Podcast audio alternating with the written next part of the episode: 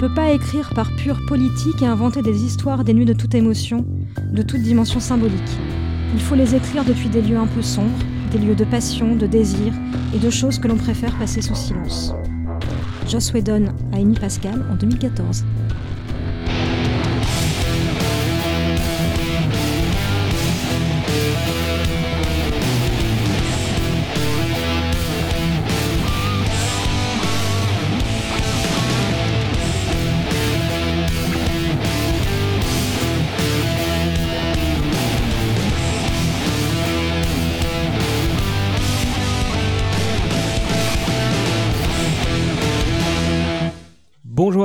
Euh, merci d'écouter ce deuxième numéro. Hommage collatéral, c'est un show qui souhaite retracer la carrière d'artistes dont on apprécie l'œuvre et si possible la personnalité, des génies du cinéma, de la littérature, de la musique et de toute autre forme d'expression qui contribue à nous faire aimer la culture, qu'elle soit classique, pop ou à mi-chemin entre les deux.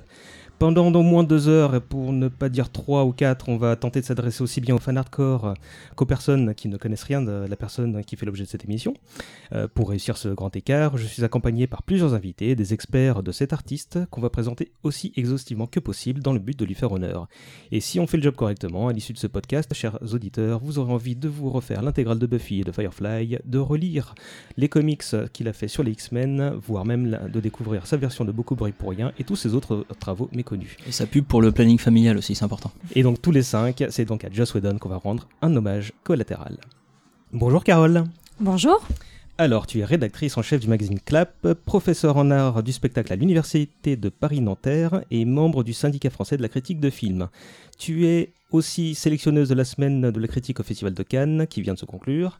Est-ce que j'oublie rien? C'est déjà pas mal. Et tu es évidemment une Whedoniste accomplie et tu te verrais bien épouser le bonhomme. Amen. On va essayer de préparer un plan de bataille pour ça. Yael, bonjour. Bonjour. Alors attention, là aussi la liste est longue. Tu es scénariste, traductrice et interprète pour différents événements autour euh, du cinéma ou des séries télé. Euh, Notamment Comic Con, c'est plus clair. D'accord. Tu es également prof de scénario et rédactrice pour Test Magazine. Et enfin, tu as ton site web à toi, I Cannot Sit Still. On peut résumer que tu es une experte de l'œuvre de Joss Whedon, j'ai bon C'est ça, je suis experte Whedonienne, c'est ce que je vais écrire sur ma tombe. Ensuite, on a avec nous deux dignes représentants d'un autre podcast que connaissent certainement les fans de Whedon qui nous écoutent, Sartzman et Riley. Bonjour à vous. Le bonjour. Salut César. Alors, euh, vous êtes tous les deux monteurs et réalisateurs dans la vie, euh, mais l'Internet vous connaît en tant qu'animateur du show Pourquoi Buffy c'est génial? Tout à fait. Tout à fait. Donc, par rapport aux, deux demoiselles qui sont à côté de nous, on est, on est des escroqueries, on peut, on peut, le dire. du on tout. peut le dire.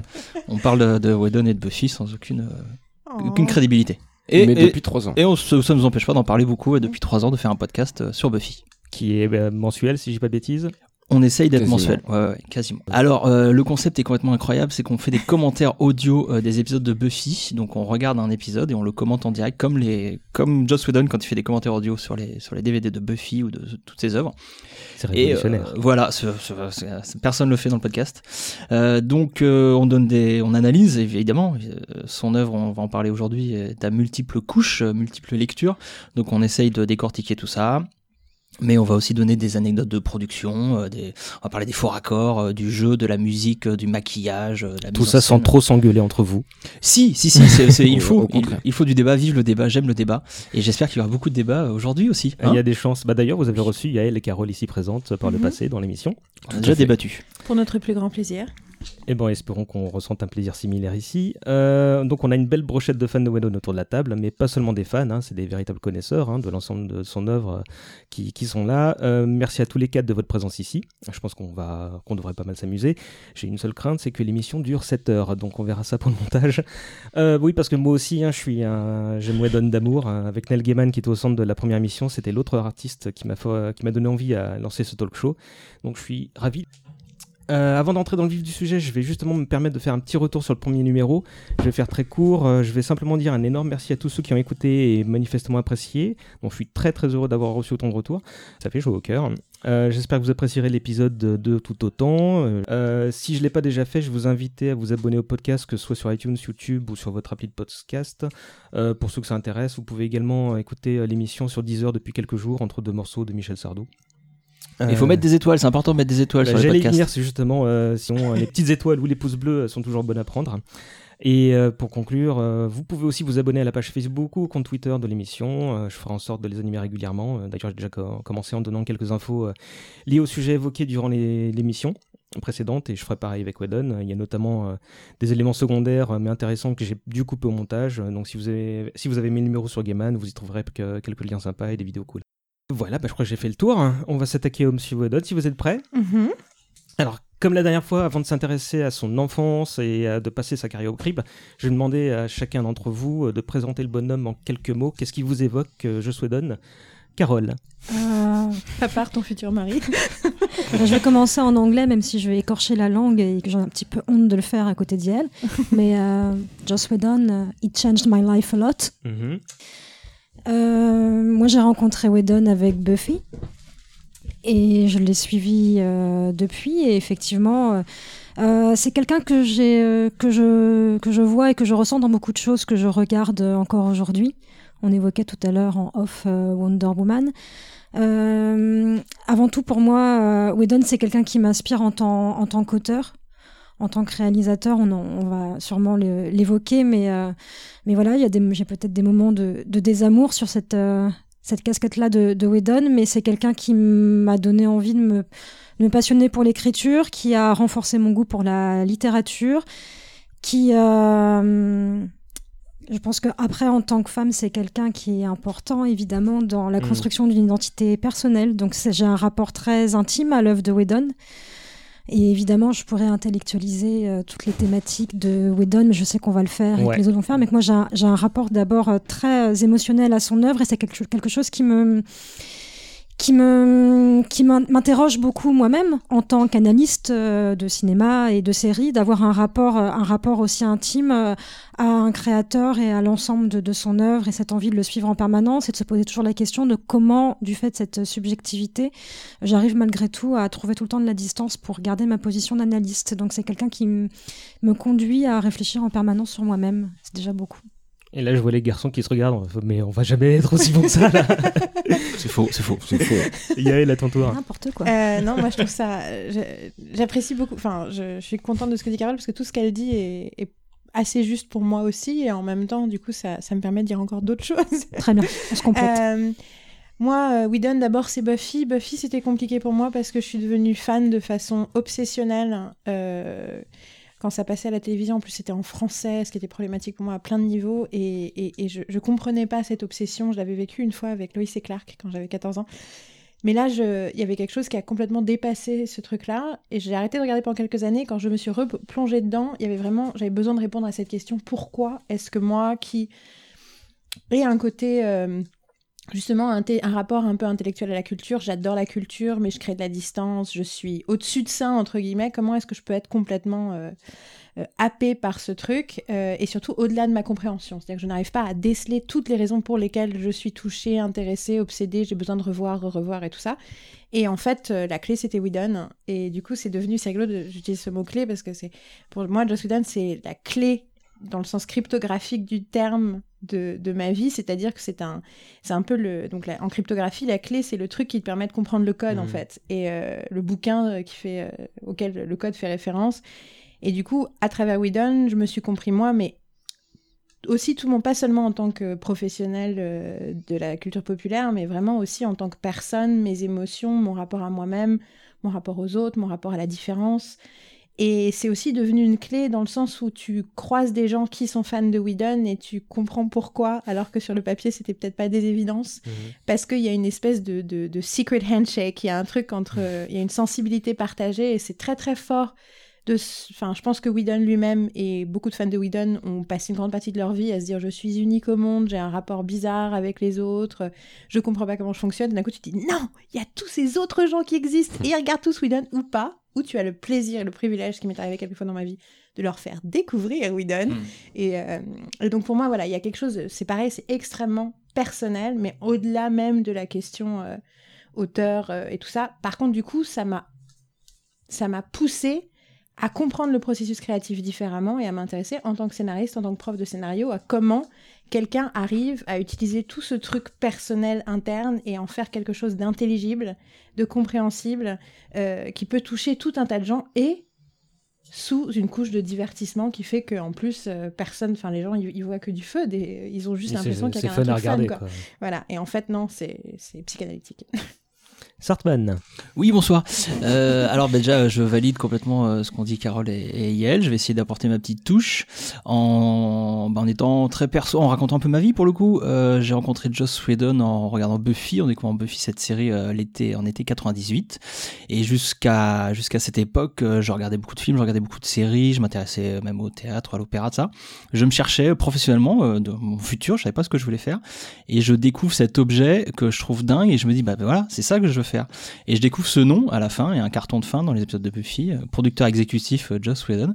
Et, euh, et c'est la première fois que je me suis intéressé à ce nom, au nom qu'il y a à la fin des séries télé. Jusqu'à présent, je, m'en foutais complètement. Et là, vu que je suis tombé sur un objet tellement parfait pour moi, qui, représente exactement ce que je me suis dit, tiens, c'est ça que je veux faire de ma vie, c'est des choses comme ça. Je me suis intéressé à ce nom, je me suis intéressé à la personne. Et, on va dire que c'est un peu grâce à lui si aujourd'hui je fais de l'audiovisuel, j'en fais mon métier. J'espère. Alors, je suis monteur, je suis pas encore réalisateur. euh, euh, ni auteur, mais euh, mais j'y travaille. J'y- Oui, je- j'ai réalisé quelque chose il y a, il y très peu de temps. Et voilà, j'y travaille pour euh, devenir moi aussi un petit Whedon à, à mon à mon niveau, euh, un peu gra- grâce au monsieur. donne de Sartre. Le, le Whedon de la Sarthe, euh, ce sera moi. J'en j'en fais le serment. Bon, on te le souhaite. Riley. Euh, bah moi, euh, il m'a piqué ma réponse un peu euh, C'était prévu. mais moi, je sais tu plutôt- peux être le Whedon de Bretagne si tu veux. hein. Ouais, bah oui. Euh, ouais, moi j'ai découvert, euh, bah, j'ai vu le côté fun euh, en premier, j'avais 12 ans, euh, une blonde qui tue des vampires, j'étais à fond. Et donc j'ai tout de suite regardé. Et euh, moi je m'intéressais beaucoup aussi au nom des personnes qui faisaient des séries, j'étais un grand fan de Dix-Files aussi. Donc je, pareil, Joss Whedon, j'ai regardé et j'ai suivi toute sa carrière jusqu'à maintenant avec plaisir. Quoi. Et c'est pour ça que j'arrive à être, j'ai pas une relation aussi personnelle avec avec Joss, parce que peut-être je l'ai pas rencontré. Tu veux pas te marier avec lui, pas encore? Non, pas encore. Euh, mais euh, ouais, c'est un artiste qui m'accompagne depuis toujours, et qui m'influence même inconsciemment pour écrire, par exemple. Mhm. Et c'est peut-être même sa qualité première. Enfin, on en parlera, mais c'est- ses scénarios, c'est pas ça, forcément sa mise en scène. Alors, ou attention, tu, tu, tu dérapes, tu dérapes. Non, je on fais exprès, je suis provoque. Euh, pour ceux qui ne connaissent pas du tout, comment on le présenterait en quelques mots?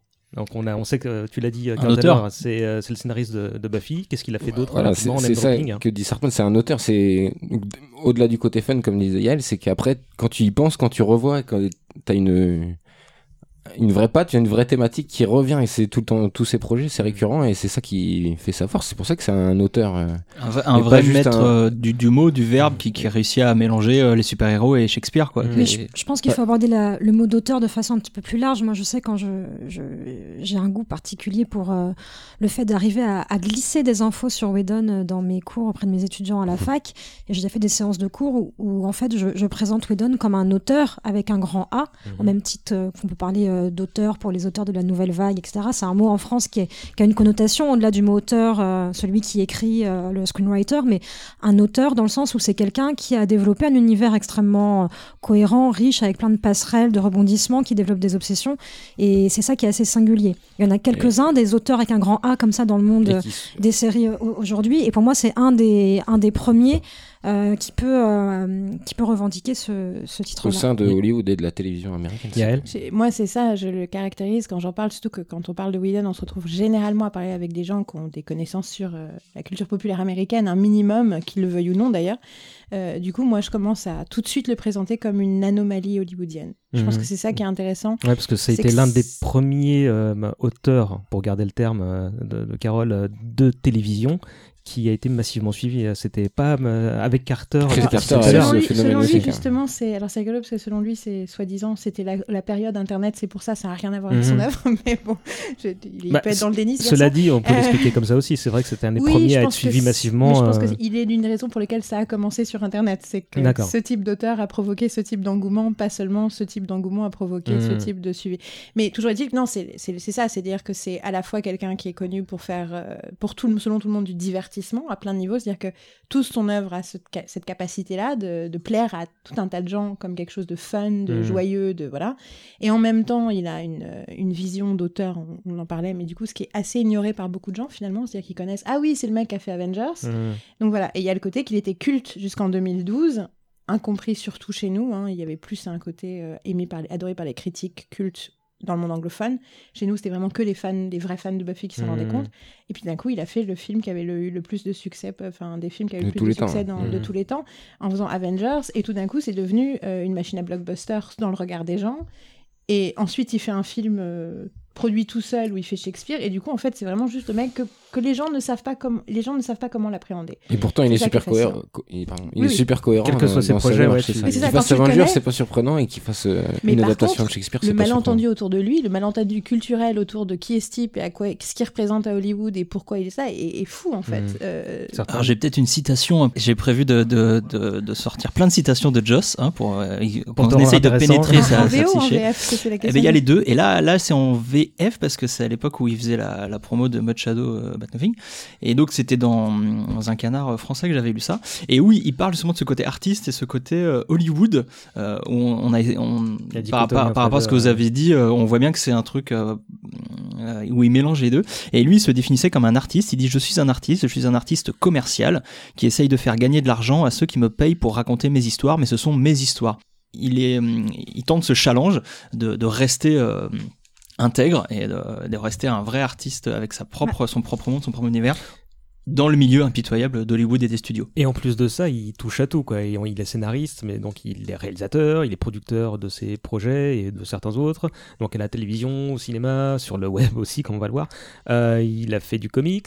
Il, Qu'est-ce qu'il fait Il écrit des chansons. Il Ouais, écrit les, des les chansons. supports, ça le dérange Il pas. est compositeur, Il est ouais, donc il est. il- Il est multitâche. ouais. Le seul truc qu'il a pas fait, c'est des romans, pas encore ni moins. Bah, il, il a dit que, que ça, ça le faisait chier parce qu'il se lasse très vite euh, au bout de 12 pages, euh, ceci que cela. Je veux juste préciser que cette vision de l'artiste, c'est, enfin, à Hollywood, pratiquement tout le monde se voit comme ça. hein. Euh, c'est une vision française de penser qu'il y a les commerciaux et les non commerciaux. euh, Justement, ouais, il expliquait ça à un, chez- un chez les- journaliste voilà, euh, français, en fait, c'est ça. Chez, chez les Américains, euh, la plupart, pas tous, mais la plupart des gens, ils utilisent le mot artiste justement, et surtout la plupart des artistes commerciaux ont aussi font du théâtre à côté, font des trucs à côté. Enfin, il n'y a pas du tout cette dichotomie dans leur, dans, c'est on travaille et Et c'est très américain aussi de, de, de savoir danser, oui. chanter, aller à. Broadway, faire de la tout télé, à etc. fait ouais. voilà. Donc juste pour dire, c'est une anomalie surtout dans la pré- dans la façon dont on le comprend de l'extérieur, Mhm. pas tant. euh, c'est juste que lui, il a réussi à en faire un truc. euh, Enfin, il, a, il a poussé un peu les curseurs plus que tout le monde sur euh, sur Qu'est-ce que vous savez de ses influences littéraires, cinématographiques Shakespeare. Shakespeare, c'est la première Voilà. référence qui vient à l'esprit, évidemment. Je me demande jusqu'à quel point il est influencé par Dickens. Moi, je vois beaucoup, beaucoup de liens entre son œuvre et celle de Dickens. Il cite la- Dickens dans, dans Bah, ses influences. Bah voilà, donc Dickens, pour moi, euh, le rapport, enfin, il y a un bouquin de George Orwell sur Dickens que personne connaît, un essai, mais qui est passionnant. Et je l'ai lu et j'avais l'impression qu'il parlait de Joss Whedon du début à la fin de son bouquin. Et on Ça- pourrait rajouter les X-Men? Rajouter les X-Men, ouais. Ah C'est ouais, un grand de Marvel, ouais. Watchmen, euh, Watchmen aussi de Alan Moore, euh, qui est aussi un truc un peu important sur la prise au sérieux des, des, des psychoses des super-héros. Bah, très clairement, moi j'ai noté Ray Bradbury, James Cameron, euh, Spielberg, Stanley, donc euh, John Williams, comme quoi la musique aussi, euh, Rod Sterling, Stephen Sondheim. euh, il, il Sondheim. Ouais. Oh, si tu commences maintenant à me reprendre, t'as pas fini. Je Hein. veux juste que les gens Ah, Elsa, faut parler des comédies co- musicales. C'est ça, un Sondheim, c'est vraiment ouais. hyper important. euh, et, mais je sais qu'on aura l'occasion d'en parler quand on parlera de Sam. Raimi aussi. Sam Raimi, ouais.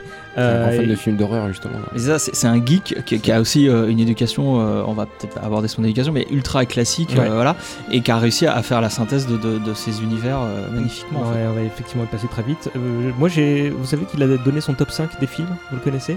Il Pas n'y du a tout. pas The Matrix dedans parce Il qu'il y a a- Matrix il, passe dedans. son, il passe son temps Il à parler du fait que The Matrix c'était une énorme claque dans Ouais, figure. À une époque, il appelait ça son film préféré. Je pense qu'il y a Apocalypse Now à tous les coups. Evil Dead 2. Non. Et il y a Rencontre du troisième type. Alors, ça, on va en beaucoup parler, mais Ah il n'est pas oui, dans son oui, top oui. 5, très bizarrement. Bon, alors, ok. Vas-y, raconte alors. c'est quoi Alors, le il, y a, il était une fois dans l'Ouest, les, cinq C'est aussi dans mon top 5. Pardon. je ne savais pas. les ensorcelés et le bouffon du roi.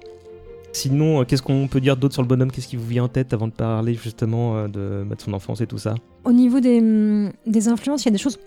Je connais pas, moi, exactement euh, le contenu de l'ensemble des cours que Mhm. Joss Whedon a pu lui-même suivre à la fac. Euh, J'en suis pas encore à ce point-là, sinon ça serait un petit peu creepy, je pense. Mais moi, je trouve qu'il y a, hum, en voyant un certain nombre de ces séries et de ces films, c'est vraiment une œuvre qui, euh, qui fait écho à la tragédie aussi classique. On a parlé de Shakespeare, mais moi, je suis une grande fan de Racine. C'est pas très.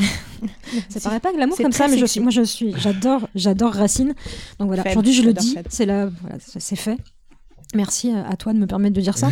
et je trouve qu'il y a des vraies connexions entre l'œuvre de Racine et l'œuvre de Joss Whedon, par exemple. Citer Loïs et Clark et Racine dans le même podcast, c'est quand même pas mal. Et, et on en est qu'à quoi C'est la bah, magie Whedon. 20 minutes d'émission euh, voilà. Juste le truc sur l'humilité, je. Enfin voilà, il y a un truc sur l'humilité de Joss Whedon. J'ai une théorie sur le fait qu'en fait, même s'il a toujours dit qu'il n'avait pas d'amis quand il était petit, il a dû être admiré par des gens toute sa vie, je pense depuis qu'il est tout petit. Mhm. Ce qui explique qu'un type avec le- le- l'amour et le suivi qu'il y a autour de lui puisse garder la tête sur les pour épaules. ça, ouais. Parce qu'il a dû s'habituer très très jeune à dire ok, ce regard de l'autre m'intéresse, ça me fait plaisir, mais ça veut pas dire que je suis aussi exceptionnel que ça. Sinon, enfin c'est pas c'est pas logique en gros. Mhm. Et donc du coup, euh, je, je- je pense que c'est la seule raison pour laquelle il arrive à très bien vivre les fans. Il le vit pas mal, il se sent pas mal vis-à-vis de ça. Il en dit souvent ça me fait plaisir, je suis heureux, je me sens pas mal aimé. C'est un vrai bonheur d'avoir tous ces gens qui s'intéressent à mon œuvre. Et en même temps à être euh, oh mais je fais juste mes petites histoires. Et je pense que ça- cette humilité là, cette leçon là de vie, c'est peut-être quelque chose qui qui, Mm. qui informe en fait toute son œuvre et tout le rapport qu'on peut avoir. Et c'est marrant parce que quand il se met en scène pour des trucs qui sont pas forcément dans le boulot, que ce soit dans, comment dire, dans ses engagements politiques et tout ça, euh, il, il joue son rôle, hein, mais toujours avec une certaine humilité, ouais, comme tu dis. c'est ouais. ça. Par contre, il, a, il, il prend ses responsabilités. C'est-à-dire qu'il est humble, mais il, a, il est conscient de, de, de la responsabilité Mhm. qu'il a, du rapport, de l'autorité qu'il a sur Mhm, les ouais, autres. Et ça, je trouve ça hyper fort. Euh, on va passer rapidement au thème de prédilection. Qu'est-ce qui vous vient en tête là? L'éthique du pouvoir. Mhm. Pour moi, c'est le thème, le seul Le- thème. la famille, construire une famille. les liens. C'est Mhm. vrai. l'amitié. euh, Oui, le sens de la, de la communauté, l'idée Oui. qu'on ne peut pas exister seul. Ce qui est lié Ouais. à ce que tu disais à l'instant sur lui, Joss Whedon, et sa façon de se considérer par rapport à ses fans. Je pense que c'est une plus- des plus grandes leçons que la force euh, consiste à accepter le fait qu'on est faible et qu'on ne peut pas Mm. exister par soi-même. Voilà, de sortir de cette idée. euh, C'est bien, vous, d'exister vous- par Et soi-même. quand on est plus fort que les autres, l'éthique du pouvoir, quand on est plus fort que les autres, on doit utiliser cette force pour se réunir et rassembler et aider les autres plutôt que pour les diviser. c'est bien, une petite citation euh, c'est bien. vous- citez tous les, les, les, les- les thèmes que j'ai notés dans l'ordre quasi chronologique, c'est parfait. Vas-y, citation. I write to give myself strength. I write to be the character that I'm not. I write to explore all the things I'm afraid of. Il écrit pour se donner de la force, il écrit euh, pour être un personnage qu'il n'est pas, et il écrit euh, pour, euh, pour explorer les choses qui lui font peur. parmi ces thématiques, c'est aussi tout ce qui lui, qui lui fait peur. il écrit pour se donner de la force et les, les combattre. Carole? C'est aussi un- une œuvre, je trouve, qui interroge beaucoup la question de, de l'altérité. Et je pense qu'il l'a fait avant plein d'autres, avant qu'on parle aussi euh, ouvertement euh, de racisme, euh, avant qu'on parle aussi ouvertement d'homophobie, de reconnaissance de la communauté LGBT. Voilà, c'est un peu des évidences, mais je pense que c'est bien de le rappeler parce que pour moi, Joss Whedon a un rôle fondateur dans un, certain nombre de discours sur toutes ces questions-là et de rappeler qu'on est toujours l'autre de quelqu'un. Je sais que je, je dis ça à chaque fois qu'on parle de Buffy ou de Joss, mais je pense que c'est important d'en- d'enfoncer le clou. Parce qu'il l'a fait à travers des séries qui étaient à destination d'un public adolescent, à travers des objets qui étaient faits pour être des objets populaires et avoir une très large diffusion. Et c'était pas justement dans du cinéma euh, hyper indé euh, à Sundance ou dans Mhm. des, réseaux, un- des réseaux un petit peu euh, guérilla. Voilà, c'est à travers des œuvres qui pouvaient être des tremplins, être très visibles, qu'il qu'il a abordé des, des thématiques fondatrices et de façon beaucoup plus intelligente que la presse ne le percevait à cette époque-là. Yael, très rapidement. Euh, oui, et à travers notamment cette idée de s'identifier fortement, je pense, parce que lui, il se sent autre, malgré le fait qu'il soit un homme hétérosexuel blanc, euh, qui est la norme de base, mais Mm. il est roux, n'oublions pas. Les roux, Ah, le- ah, c'est pire que Les tout. rousses, ouais. chauve maintenant Ah Euh, et du coup, il s'identifie aux femmes. Et donc, euh, dès l'enfance, mais du coup, bien sûr, on n'en a pas parlé, on n'en a pas parlé parce que c'est enfoncer y une venir, porte en fait, ouverte, le girl power, même. mais c'est pas vraiment le girl power, c'est il s'est identifié aux femmes parce qu'elles étaient considérées comme l'autre, Mhm. et du coup, il leur a donné une voix, il leur a donné une existence, et donc, bien entendu, mais effectivement, je pense que c'est pas, c'est pas juste parce qu'il trouvait que c'était cool. Ouais, comme il dit, euh, parlait, il dit lui-même, les filles font partie de la bande au même titre que. Ouais. J'ai une citation là-dessus, mais bon, je- ça sera pour plus tard. Euh, Il y en a deux que vous n'avez pas cités, mais en même temps, ils, sont, ils empruntent un peu son œuvre. C'est l'adolescence, mais bon, je pense Oui. qu'on va beaucoup en parler dans Buffy. Et le dernier que j'ai noté, je l'ai appelé La vie pue. Euh, je veux dire, parce que dans. Bah, la vie dans- plus, sauf si on est ensemble. Voilà, et mais Sauf dans si son est- œuvre, tu vois, que ses héros, ils perdent parfois plus qu'ils qu'ils gagnent, en fait, et il veut euh, retranscrire ça parce que tout simplement, bah, c'est comme ça dans la vraie vie. Oui. Alors deux choses sur la question de l'adolescence, ça rejoint la question de l'altérité, puisque l'adolescence, c'est l'âge en particulier où on a l'impression d'être autre, d'être différent, d'être marginal, marginal et de pas justement réussir à appartenir à un groupe ou à se reconnaître dans aucun groupe. Et c'est l'âge de la métamorphose. Et, euh, et, voilà, tous les personnages de Whedon sont des personnages en permanence métamorphose en transformation, comme il l'est euh, lui-même et comme le fait de de se confronter, lui, à un système industriel l'oblige à se métamorphoser en, permanence, à s'adapter en restant le même. Comment on organise son noyau et comment on arrive à, s'intégrer, à, mm. circuler et à survivre à tous ces environnements qui peuvent nous être euh, hostiles de plein de façons différentes. Et, euh, et, je voulais dire autre chose, mais j'ai perdu le fil de ma pensée. La vie pue. La vie pue. Euh, oui, bah, c'est ce que nous apprend Whedon et ce qui est important. Et c'était pour revenir à, quel point moi j'ai un rapport intime à Whedon. c'est quand même le mec qui, te, qui, qui, nous a fait dire que oui, la vie est un combat, ok, mais en fait, c'est un combat en permanence où tu vas réussir à te relever et que tu vas gagner, même si tu as l'impression de perdre tu vas, tu vas échouer, mais tu vas échouer de mieux en mieux et tu vas toujours te, pouvoir te, te relever. Donc, euh, la vie. Euh, le thème suivant découle carrément de, de celui-là c'est bah, il faut surmonter les épreuves, comme tu dis. Ouais, c'est, euh, il y a ce magnifique, cette magnifique réplique. Là, du coup, je suis désolée, je suis dans un mouvement un peu prospectif. dans cet épisode euh, avec euh, Buffy, euh, Buffy Angel, où la neige tombe en plein mois de décembre, le soleil de Noël. Amen. saison 3, scandaleux. Un de mes épisodes préférés. scandaleux.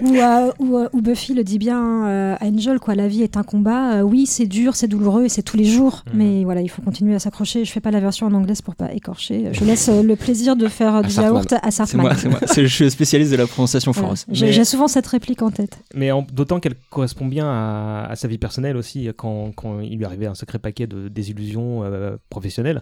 Par exemple, s'il n'y avait pas eu la grève des scénaristes, il n'aurait jamais fait euh, Doctor Horrible, ou du moins pas, pas à ce moment-là, euh, ce genre de choses. Est-ce qu'on a fait le tour On passe à sa petite enfance, ou vous avez quelque chose à rajouter? Je pense que sinon on peut faire 5 heures il y a juste là-dessus, mais bah, essayons de contextualiser un peu toutes ces thématiques dans le... Alors, jingle enfance. Avec les faits. non, non, j'ai pas de jingle, mais j'ai des petites musiques qui passeront petit à petit. vous n'hésitez pas à m'interrompre s'il y a des trucs pertinents. Alors, c'était un bébé très calme, ce qui paraît. Eh ben, il faisait ses nuits très tôt. Figure-toi que je vais euh, commencer beaucoup plus tôt que ça. Avant de m'intéresser à sa petite vie, je vais proposer de revenir sur celle de ses grands-parents. Bien joué. Euh, c'est le moment monologue, hein, désolé. Euh, je veux préciser que toute cette partie-là, elle est plus particulièrement issue du, de la biographie officielle d'Amy Pasquale qui est sortie il y a quelques mois en version française chez Modpop, qui est qu'on va conseiller aux gens qui veulent en savoir un peu plus. qui s'appelle la biographie tout simplement. Et euh, donc on apprend, euh, on apprend que le grand-père, euh, donc qui s'appelle John Hodgen Whedon, est diplômé d'Harvard. Il est journaliste au journal The New Yorker. Et c'est là qu'il rencontre son épouse. Louise Carol Angel est l'une de ses, une des égéries du club de théâtre du lycée Pelham Memorial. Elle a joué dans plusieurs pièces dans l'école. Euh, leur fils Thomas Avery Whedon, donc le père de Joss, naît en 32 et peu après la naissance de sa petite sœur Julia, la famille emménage dans une grande maison euh, dans le Queens, à un moment où leur père commence à écrire pour des comédies musicales, puis pour la télévision. Euh, les, enfants, les enfants vivent très tôt dans une ambiance créative puisque les scénaristes du papa viennent bosser à la maison. La fabuleuse période qu'est la chasse aux sorcières commence et le nom de Whedon est cité dans une enquête qui motive la troupe à déménager en Californie. Euh, ce qui se révèle une bonne idée puisque la carrière de, Papa Whedon explose à ce moment-là. Il travaille sur plusieurs missions que je ne citerai pas parce qu'elle ne vous dira rien, euh, euh, sauf peut-être le Dick Van Dyke Show pour ceux qui ont un peu de... Oui, quand même, tout à fait. Thomas, comment dire, ne, ne, suit pas sa famille puisqu'il va être à son tour à être accepté à Harvard dans la promotion 57. On se souvient de lui comme un bon joueur de cross, mais aussi pour ses performances au club de théâtre, club qui est exclusivement masculin, mais pas bien loin de là, l'université pour filles de Radcliffe euh, organisent euh, également des représentations. Mais quand leur salle de spectacle ferme, certaines étudiantes s'activent et cherchent à intégrer différentes troupes dans les environs, et parmi elles, une certaine Lee Jeffries, euh, la maman de Whedon, les universités de Radcliffe et d'Harvard étant très proches, elles s'invitent tout ce le plus naturellement dans les projets dramatiques d'Harvard. et parce qu'elle se révèle très intelligente, en plus d'être impliquée, elle est retenue dans plusieurs pièces, dont une adaptation d'Alice au Pays des Merveilles, également interprétée et mise en scène par Thomas Whedon. Euh, les deux comédiens font sensation sur les planches et le couple à la scène devient, en devient également un en dehors. Ils se marient en 59 et filent à New York après leurs études. Euh, Lee trouve d'abord un job administratif dans une école de jeunes filles qu'elle contribue à moderniser. Euh, pendant ce temps-là, Thomas, lui, finit aussi par vivre de sa plume alors qu'il avait affirmé à son père qu'il n'en ferait rien. Vous noterez ça, c'est important pour la suite. il se met à écrire des comédies musicales qui ne sont évidemment pas montées à Broadway pour autant, et il finit par bosser à la télévision. Entre-temps, Lee et Thomas font trois enfants. Samuel en 60, Matthew en 62 et le petit Joseph Hill Whedon suit le 23 juin 64. C'est la personne qui nous intéresse aujourd'hui. Il faut savoir qu'il naît en pleine nuit d'été, ce qui ravit l'admiratrice de Shakespeare qu'est sa mère. Il s'appelle Joseph en fait. Oui, il On nous ment depuis le début. Bah, ce, écoute, ce Il monsieur s'appelle pas Joseph. du tout. C'est c'est scandaleux. Je Eh ben, quitte ce podcast. Tu ne savais pas qu'il s'appelait Joseph? Si, si, un peu, je joue, euh, je suis comédien. Est-ce que vous savez comment se passe l'enfant du bonhomme? Euh, Alors, j'ai une citation, j'ai une citation là-dessus. Vas-y. Euh, il dit que, bon, je vais la faire en français parce qu'on a vu mon accent. Euh, il dit qu'il a eu euh, une parfaite enfance heureuse pendant laquelle il a été très malheureux. C'est comme ça qu'il l'a décrit. hein. Après, on peut développer, mais non, non, il, c'est ça, c'est ça. Il, il dit qu'il avait tout pour lui, mais euh, qu'il se sentait un petit peu, euh, comment dire, euh, délaissé parce que ses frères euh, avaient un caractère assez fort et son père, euh, qu'il était très aimant, avait, avait quand même euh, une certaine stature hein, qui lui faisait un peu peur. C'est classique chez un euh, les dépressifs et les surdoués qui, selon mon analyse psychanalytique, est absolument le cas de Joss Whedon, euh, de mettre, de penser que ton mal intérieur est lié à des trucs extérieurs, mais pour, le coup, c'est du, classique. Hein, c'est euh, Ouais, c'est important de dire tout de suite que ouais, c'est un gamin surdoué. Enfin, on Mhm. voit quand on, on s'intéresse un peu à sa vie, à son œuvre, tout ça. Il est juste pas comme les autres. Enfin, il, tout va plus vite que pour les autres dans sa tête. Enfin, voilà, il, il pense pas pareil que les autres. Et, Ouais. euh, et voilà, il est un peu à part, peu. Ouais, ouais, c'est ça. Mais c'est à ce euh. moment-là qu'il découvre son super pouvoir, c'est qu'il peut faire rire. Il fait rire, il arrive à faire rire des, les, les copains scénaristes de son père. Du coup, ça, Notamment, ça ouais. le- l'oriente peut-être quelque part dans sa carrière. C'est très ce qui permet ouais. de sortir de la masse, euh, enfin, Et c'est assez ambivalent parce que entre ses frères. C'est assez ambivalent parce qu'il a, il a envie de se faire apprécier par ces, Ouais. messieurs qui, qui l'impressionnent un peu et qui, qui créent en lui une certaine peur du, du patriarcat. Euh, c'est pour ça qu'il est sans doute aussi proche de sa mère. euh, qui, est, proche, euh, ouais. qui est très aimante, mais qui a également un sacré caractère. Il a, il a décrit euh, comme une matriarche euh, Une, une hardcore féministe. et une hardcore féministe. Bah, Yael, tu veux peut-être euh, dire deux mots sur elle? Ouais, ouais.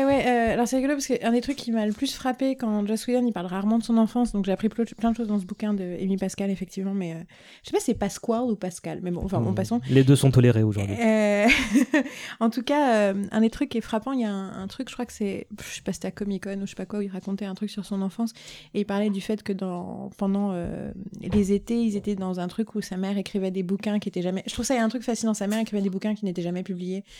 Sa mère, on sent que c'est l'artiste frustré, l'artiste qui a été, euh, du coup, qui, qui, qui a essayé de changer le monde autour d'elle parce que Mm. clairement euh, le monde ne, ne lui donnait pas les Qui opportunités. a dont elle privilégié le, militantisme à, Enfin, elle a privilégié, mais je pense qu'elle n'a pas eu le choix, tout simplement. C'est que son Après, œuvre, il y a quelque chose de- autre, quand- dans la façon dont il a- époque, ouais. dans la façon dont il a d'en parler, il y a un côté, on ne sait pas si, si elle écrivait bien ou pas bien. C'est- un peu.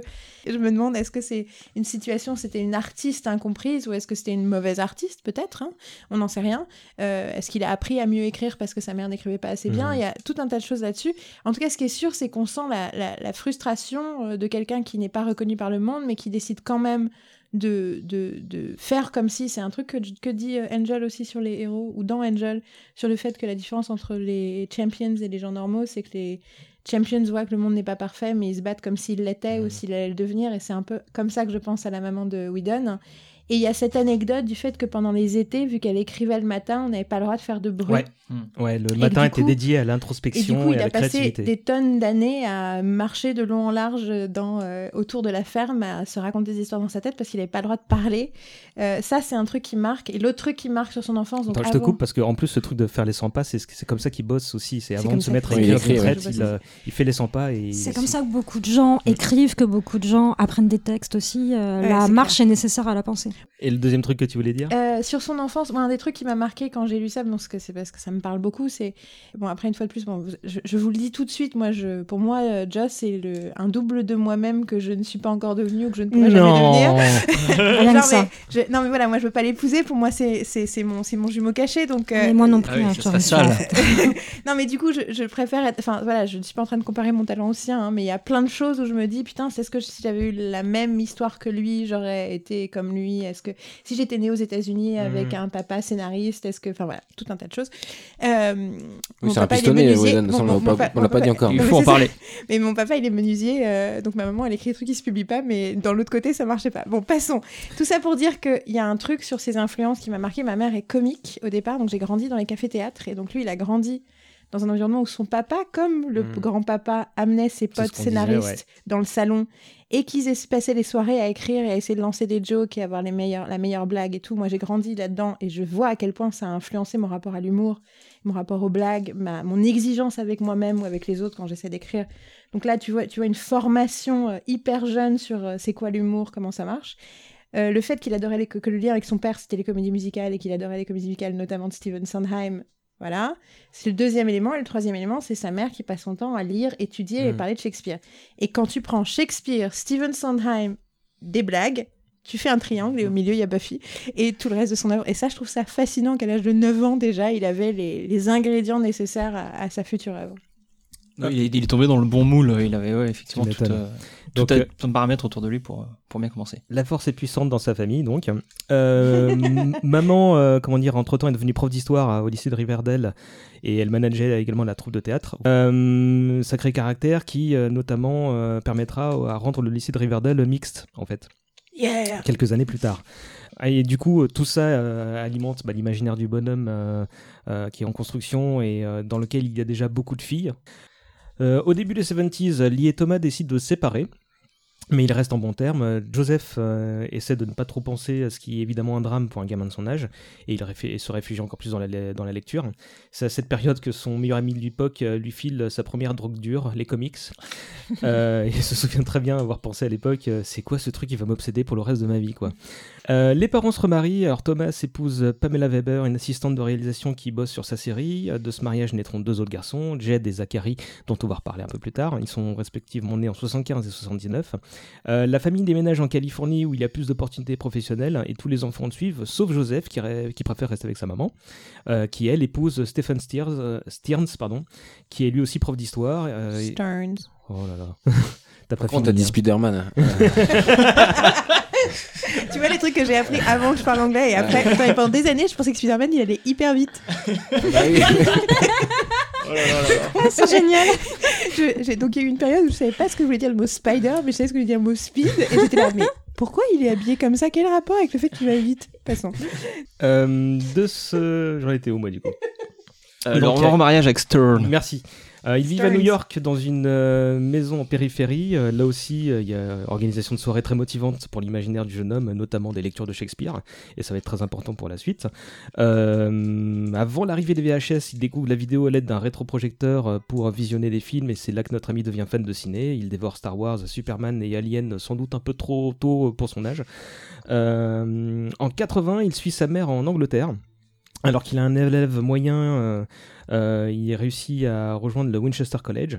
Et là encore, il se sent un peu plus impuissant euh, parce que non seulement il est le petit nouveau, mais en plus il est l'américain. Euh, donc euh, face à tous ces Britanniques de bonne famille, euh, il a dû se sentir un peu à part forcément. Et, et comme tu disais tout à l'heure, pour travailler sur sa survie, il, il- bah, il essaie de devenir le rigolo de, de la classe et accepte en, du coup, il accepte encore plus facilement une fois qu'il réalise. qu'il en- fait une référence au Monty Python. C'est ça, ouais. qui, Du coup, les- il, il est intégré. Ah, ok, t'es un, petit peu anglais quand même. Donc Si t'es un bon, connais. tu peux rester quoi. Euh, du coup, il passe son adolescence au ciné et c'est là qu'il a son premier choc euh, cinématographique et Shining. Et le deuxième, euh, qui suit de peu, atteint une proportion dingue. Vous l'avez cité tout à l'heure, le film. Rencontre du troisième type C'est ça, que j'ai toujours pas vu. sans déconner. Je sais. On arrête le podcast, on va regarder en conduite rapide immédiatement. Ce qu'on peut dire, c'est- c'est qu'il en ressort réellement bouleversé hein, de- de- du visionnage de ce film. hein. Il, il revoit le film quasiment tous les jours dans les, les jours qui, qui suivent. Euh, il découvre aussi la musique et va à des concerts au début des années 80. Il découvre par la même occasion la marijuana et le LSD, qu'il expérimente euh, parce qu'il est intéressé euh, par tout ce qui peut forcer à voir les choses autrement. Ça, c'est la bonne excuse. Pour le bonheur de sa mère, bah, il, adore étudier Shakespeare, mais ses notes pour autant sont assez moyennes. Qu'est-ce qu'on peut dire? Il fait de l'escrime, participe à la vie théâtrale du collège. Ses profs sont un peu agacés par l'athéisme qu'il affiche ouvertement. Euh, pour autant, ils reconnaissent sa créativité euh, et il sort diplômé en 82. Euh, pour fêter ça, il participe à la pièce de fin d'année qui s'appelle Better Days, où il joue quatre rôles différents sous le regard d'Elisabeth II. Rien que ça. Je le savais pas ça. Et ben voilà. Il est temps de retourner aux USA pour lui. Il postule à l'université de Wesleyan dans le Connecticut.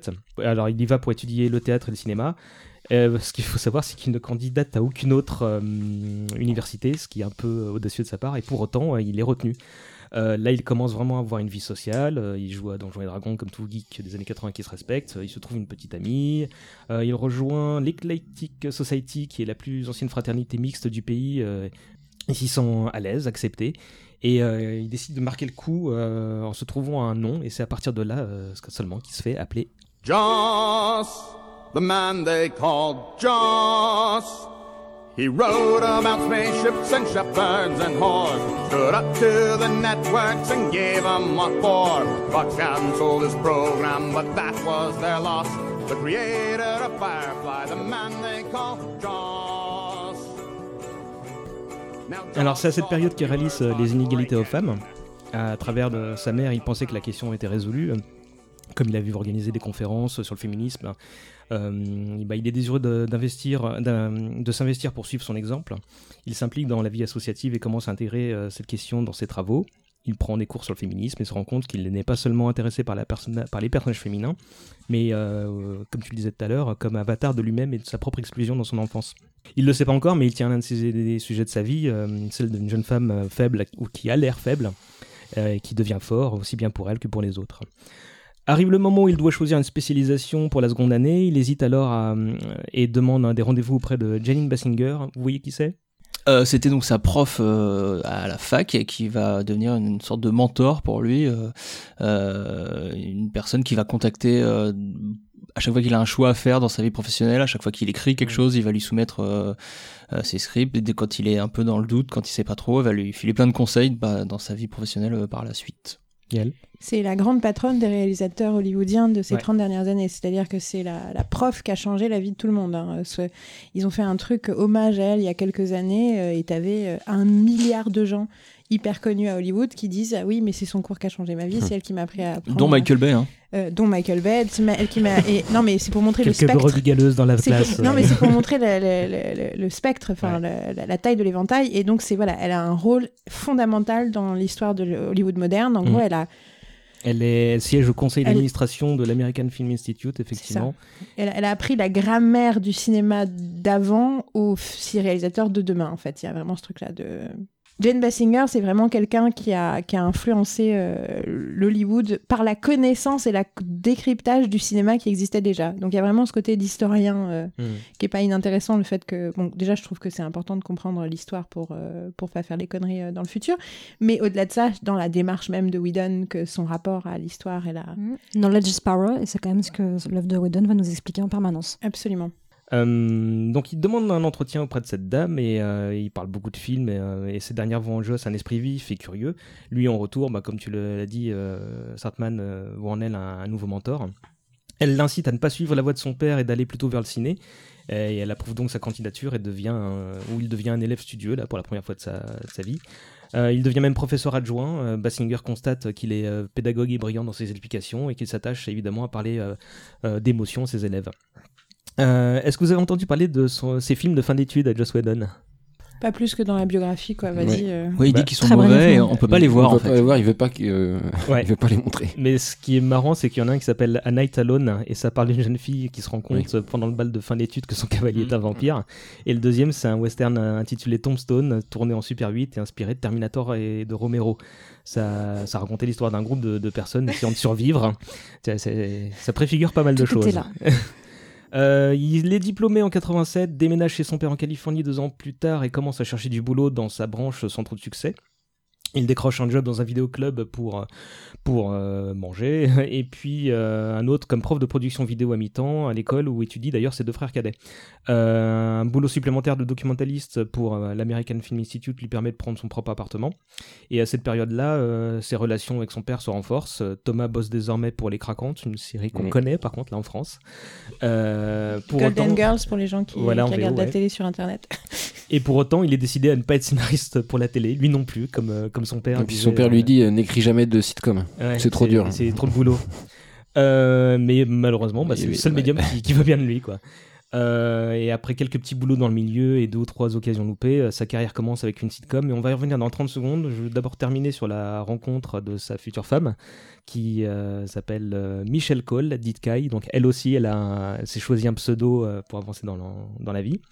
Euh, c'est l'amie d'une des cousines de Whedon euh, et la première chose qu'il lui dit euh, après avoir flashé sur elle, c'est j'aime bien tes bottes.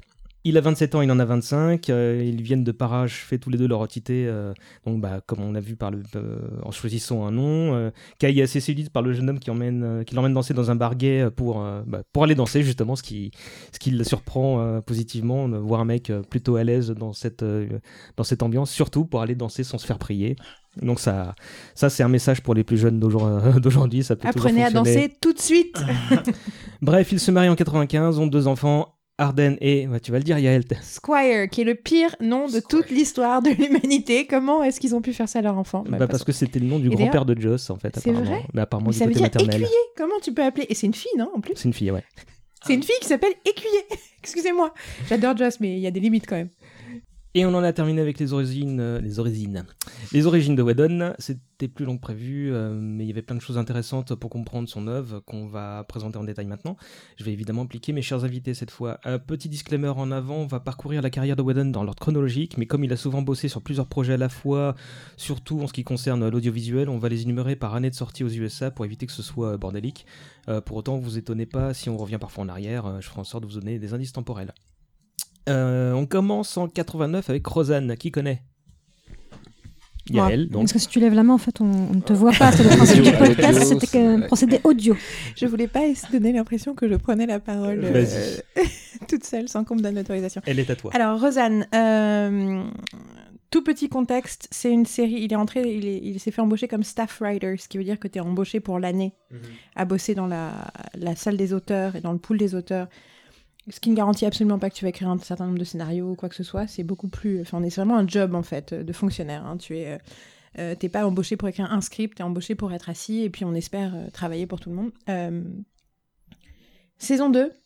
La saison 1 de Rosanne a connu beaucoup de problèmes. Enfin, c'est une série extrêmement importante. J'ai écrit sur le sujet. Je vous invite à lire ça dans Soap comme Oui, ça. c'est ce que j'allais dire, le soap numéro 4, je crois, c'est ça. hein. Absolument. Est Article passionnant que j'ai lu. Moi, je connais très peu la série et j'ai appris beaucoup de choses. Bien voilà, merci beaucoup. J'ai parlé, j'ai voulu parler du bras de fer de Roseanne Barr, créatrice de Mhm. Roseanne avec Hollywood, euh, et à quel point c'est un personnage, euh, c'est un personnage assez détesté. euh, c'est un peu comme fi- figure de, de monstre, l'image c'est du créateur monstrueux Mhm. qui traumatise tous ses employés. Elle avait un contrôle fric sur le- la série, c'est C'est plus compliqué que ça. C'est c'est vraiment intéressant de voir qu'elle a cette image de monstre et quand tu commences à regarder, tu dis bah en fait elle, tra- parlait, enfin, elle traitait mal ses auteurs et ses producteurs, mais Mhm. pas les autres. Je Donc, je vais bon. juste dire en préambule que c'est une série euh, qui parle d'une famille de la classe moyenne américaine dans l'état de l'Illinois, si je dis pas de c'est bêtises. ça. Euh, c'est une sitcom, donc c'est drôle, mais c'est assez intelligent comme manière de, de présenter les choses. Et c'était des gens qu'on voyait jamais dans les séries. Ouais, et bah alors c'était une famille, les deux parents sont obèses, ce genre de choses, et surtout, enfin il y avait des, euh, ça versait beaucoup plus dans le social que, que, que beaucoup de sitcoms de l'époque. Bah, en fait, c'est très drôle parce que c'est empr- empreint de la réalité de Roseanne Barr, Mhm. qui a vécu ça euh, juste avant de devenir comique et ensuite de. Enfin, elle a d'abord fait du stand-up et ensuite elle est arrivée à Hollywood. Tout ça pour dire qu'elle avait déjà une relation hyper compliquée avec les auteurs parce qu'en gros, le mec qui était censé gérer la série au début de la saison 1, il a essayé de l'empêcher de faire, elle a dû le faire virer. Du coup, il y avait quelque chose de. de- Enfin, c'était, on était dans un champ, dans un champ de bataille Ouais, quand il a été embauché. C'est l'ambiance, ouais. C'est ça. euh, Et donc l'expérience de Whedon par rapport à ça est intéressante à plein de sujets. Un, c'était la meilleure sitcom de la télévision selon lui, donc c'était c'est là qu'on fait le plus beau boulot. Et il est arrivé, il a trouvé un champ de bataille. Et le premier jour, Rosanne est arrivée dans le bureau et a dit il y a des gens, euh, les tabloïds, euh, les journaux à scandale écrivent sur moi. Je sais qu'il y a des gens qui sont payés pour fuiter. Si vous fuitez, vous, ferez- vous ferez virer. Et elle s'est barrée. Et lui, il a dit ok. Donc en fait, nous sommes ses ennemis. Mhm. Et ça, ça a été la leçon de vie du travail Mm. en communauté qui est Si quelqu'un euh, prend la parole, euh, c'est soit pour unir, soit pour diviser. C'est exactement ça. Et du coup, mon rôle en tant que leader, c'est qu'est-ce que je fais avec les gens qui sont sous mon contrôle, euh, que je le veuille ou non, euh, que je veuille ou non avoir ce contrôle, sous ma Tu m'as responsabilité piqué, en tout cas. euh, tu m'as piqué une citation, César. Je déçu. pense que je t'en piquerai d'autres. hein. Euh, J'ai bossé. hein, et, euh, et- et l'autre truc qui est intéressant, c'est qu'il a s'est retrouvé à écrire quand même deux épisodes qui sont tous les deux passionnants à regarder, euh, qui sont euh, à une époque ils étaient sur Netflix États-Unis, je sais pas s'ils sont Netflix en France, en tout cas les deux. De, le premier, euh, c'est quand même sur la petite, la gamine moyenne qui ose ose lire son poème pour la première fois et qui avoue qu'elle est aussi artiste et pas seulement une fille rebelle, ce que je trouve assez fort quand même comme sujet. Et l'autre, c'est sur la première fois qu'elle a ses règles. Donc on est quand même sur des sujets et des Mhm. thématiques widoniennes assez impressionnantes. Et il a eu un très très très très bon retour avec Rosanne une fois, où Mhm. il a écrit un script qu'elle a lu. Elle l'a emmené déjeuner, elle lui a dit comment tu fais pour écrire pour les femmes de mon âge? Et il a dit j'ai une mère comme toi et ça du coup il a senti le côté cette nana peut être géniale mais elle nous traite mal donc la, la complexité entre l'attitude des gens et qui ils sont c'est rentré dans son cerveau très très très vite et je pense que du coup c'est fondateur pour lui Mhm. cette expérience Et au final, il fait euh, six scénarios, euh, euh, dont quatre qui deviennent de, de vrais épisodes de la deuxième saison. Puis ensuite, il trouve un autre job sur euh, Parenthood. T'es content de mon accent là? Sure Euh, Là, j'en connais pas grand chose. Euh, c'est un joli projet c'est tiré d'un film euh, je crois que c'est donc ça a duré elle a existé cette série ou elle a jamais existé? Elle a existé, elle a ouais, une elle a eu saison. 10 épisodes c'est ça un truc comme ça elle a été annulée Euh, ensuite. le Parenthood moderne de Jason Katims qui date de 2009-2010, c'est le même sujet. hein. En Mhm. fait, Et la même. tous les deux film. sont une adaptation d'un un film, de Ron Howard. voilà, qui a beaucoup euh, marqué aux États-Unis, pas du tout chez nous. Il y avait euh, Steve Martin et Keanu Reeves dans le, dans le film. Ah bah, tu vois. Euh, en tout cas, ce qui est sûr, c'est que On ça, s'en- on s'en va, Riley, c'est ça ça, ça, je l'ai appris dans la biographie, mais apparemment, cette expérience sur Parenthood, le travail d'équipe, euh, travail- le travail créatif, ça a aussi une influence énorme sur le côté putain, euh, en fait, ce que tu peux faire dans une série, tu peux le faire nulle part ailleurs. Je pense que du coup, ça aussi, c'est important. euh, de nous, de, enfin pour lui quoi, de, de Et notre point de vue, euh, on n'a pas grand, il nous en reste pas grand chose quoi. Il rencontre David Tyrone King sur euh, Parenthood, qui est le showrunner de la série, je crois. Et Absolument. qui devient, euh, enfin, pas comme un mentor, mais il, le- il va l'accompagner après, il le ramènera Assez sur Buffy, ouais, ils tout ça. deviennent Mais très ils, potes à ce moment-là. ils deviennent ouais. très potes et ça lui, on peut faire un parallèle entre leurs deux carrières, parce qu'ils ont souvent des projets qui tombent à l'eau. Et euh, il se, bah, du coup, ça les rapproche. euh, il va apprendre beaucoup de ce mec-là dès, dès, Dès sa le début, parce le début, qu'effectivement, ouais. euh, le, bah, le projet tombe à l'eau. euh. et quelques mois plus tard, euh, bah, hum, bah, Joss attaque l'œuvre de sa vie. I just met this girl named Buffy. I'm Pike. Pike isn't a name, it's a fish. I liked her even though she seemed kind of flaky. But as it turns out, You have been chosen, Buffy, Do what? to stop the vampires. Donc on parle de Buffy, vous l'avez entendu, mais pas Buffy la bon série, mais Buffy le film, car oui, il y a eu un film. Euh, qui veut en toucher deux mots? Je l'ai vu une fois en VF, donc quelqu'un d'autre. euh, Ok, oui, euh, je, je- bah, je me dévoue. hein. Euh, donc, euh, un scénario de Joss Whedon. Voilà. Euh, mais un film de Fran Fran Casey. Rubel euh. Euh, des comédiens euh, en roue libre. euh, un scénario un Luc peu Perry est en roue libre. dénaturé. Donald, Sut- Sutherland. Donald apparemment. En- qui, qui faisait n'importe quoi, qui, faisait vraiment ce qu'il voulait apparemment. Il n'a pas un très bon souvenir de, de cet Voilà, donc- donc, Par et contre, au- il se souvient que Roger, Ro- Roger Hauer était, était très appréciable sur le tournage, lui. Oui, euh, bah oui, oui. Euh, non, mais euh, voilà, au final, ça donne un film euh, qui, euh, dont il n'était pas du tout satisfait. Il a même Euh, très mal vécu. Bah, Hein. pour, pour revenir un peu à la base, en fait, tout part bah, de son aversion pour le cliché de la jeune blondinette euh, qui se fait trucider dans Ah le film d'horreur. Et il a envie de, de- de- de reprendre l'idée pour la dynamiser. Euh, quand, il, quand il travaillait dans un vidéoclub, euh, il était du genre à apprécier les films nommés bizarrement, type euh, euh, Assault of the Killer Bimbos, tu vois. Sauf que quand il voit ça, il pense que c'est des, des- des films féministes, tu vois. Et bon, Ouais. évidemment, quand, quand il voit le résultat, il tombe un peu nues. Et en fait, du coup, ça lui donne l'idée de, de- de reprendre ce concept pour le, du- de la série B pour le- en faire quelque chose de, positif pour, pour les héroïnes.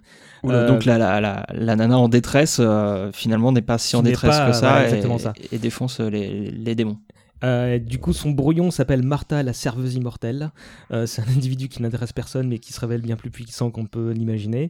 Euh, Martha devient Buffy, la tueuse de vampires, et avec un titre pareil, il se dit que les gens qui voulaient justement des séries B bah, en auront pour leur argent, mais ils auront quelque chose de plus intelligent pour autant. Bon, bah, le pitch, il est assez simple, c'est la préquelle en gros de la série, ce qui est pas évidemment créé comme ça.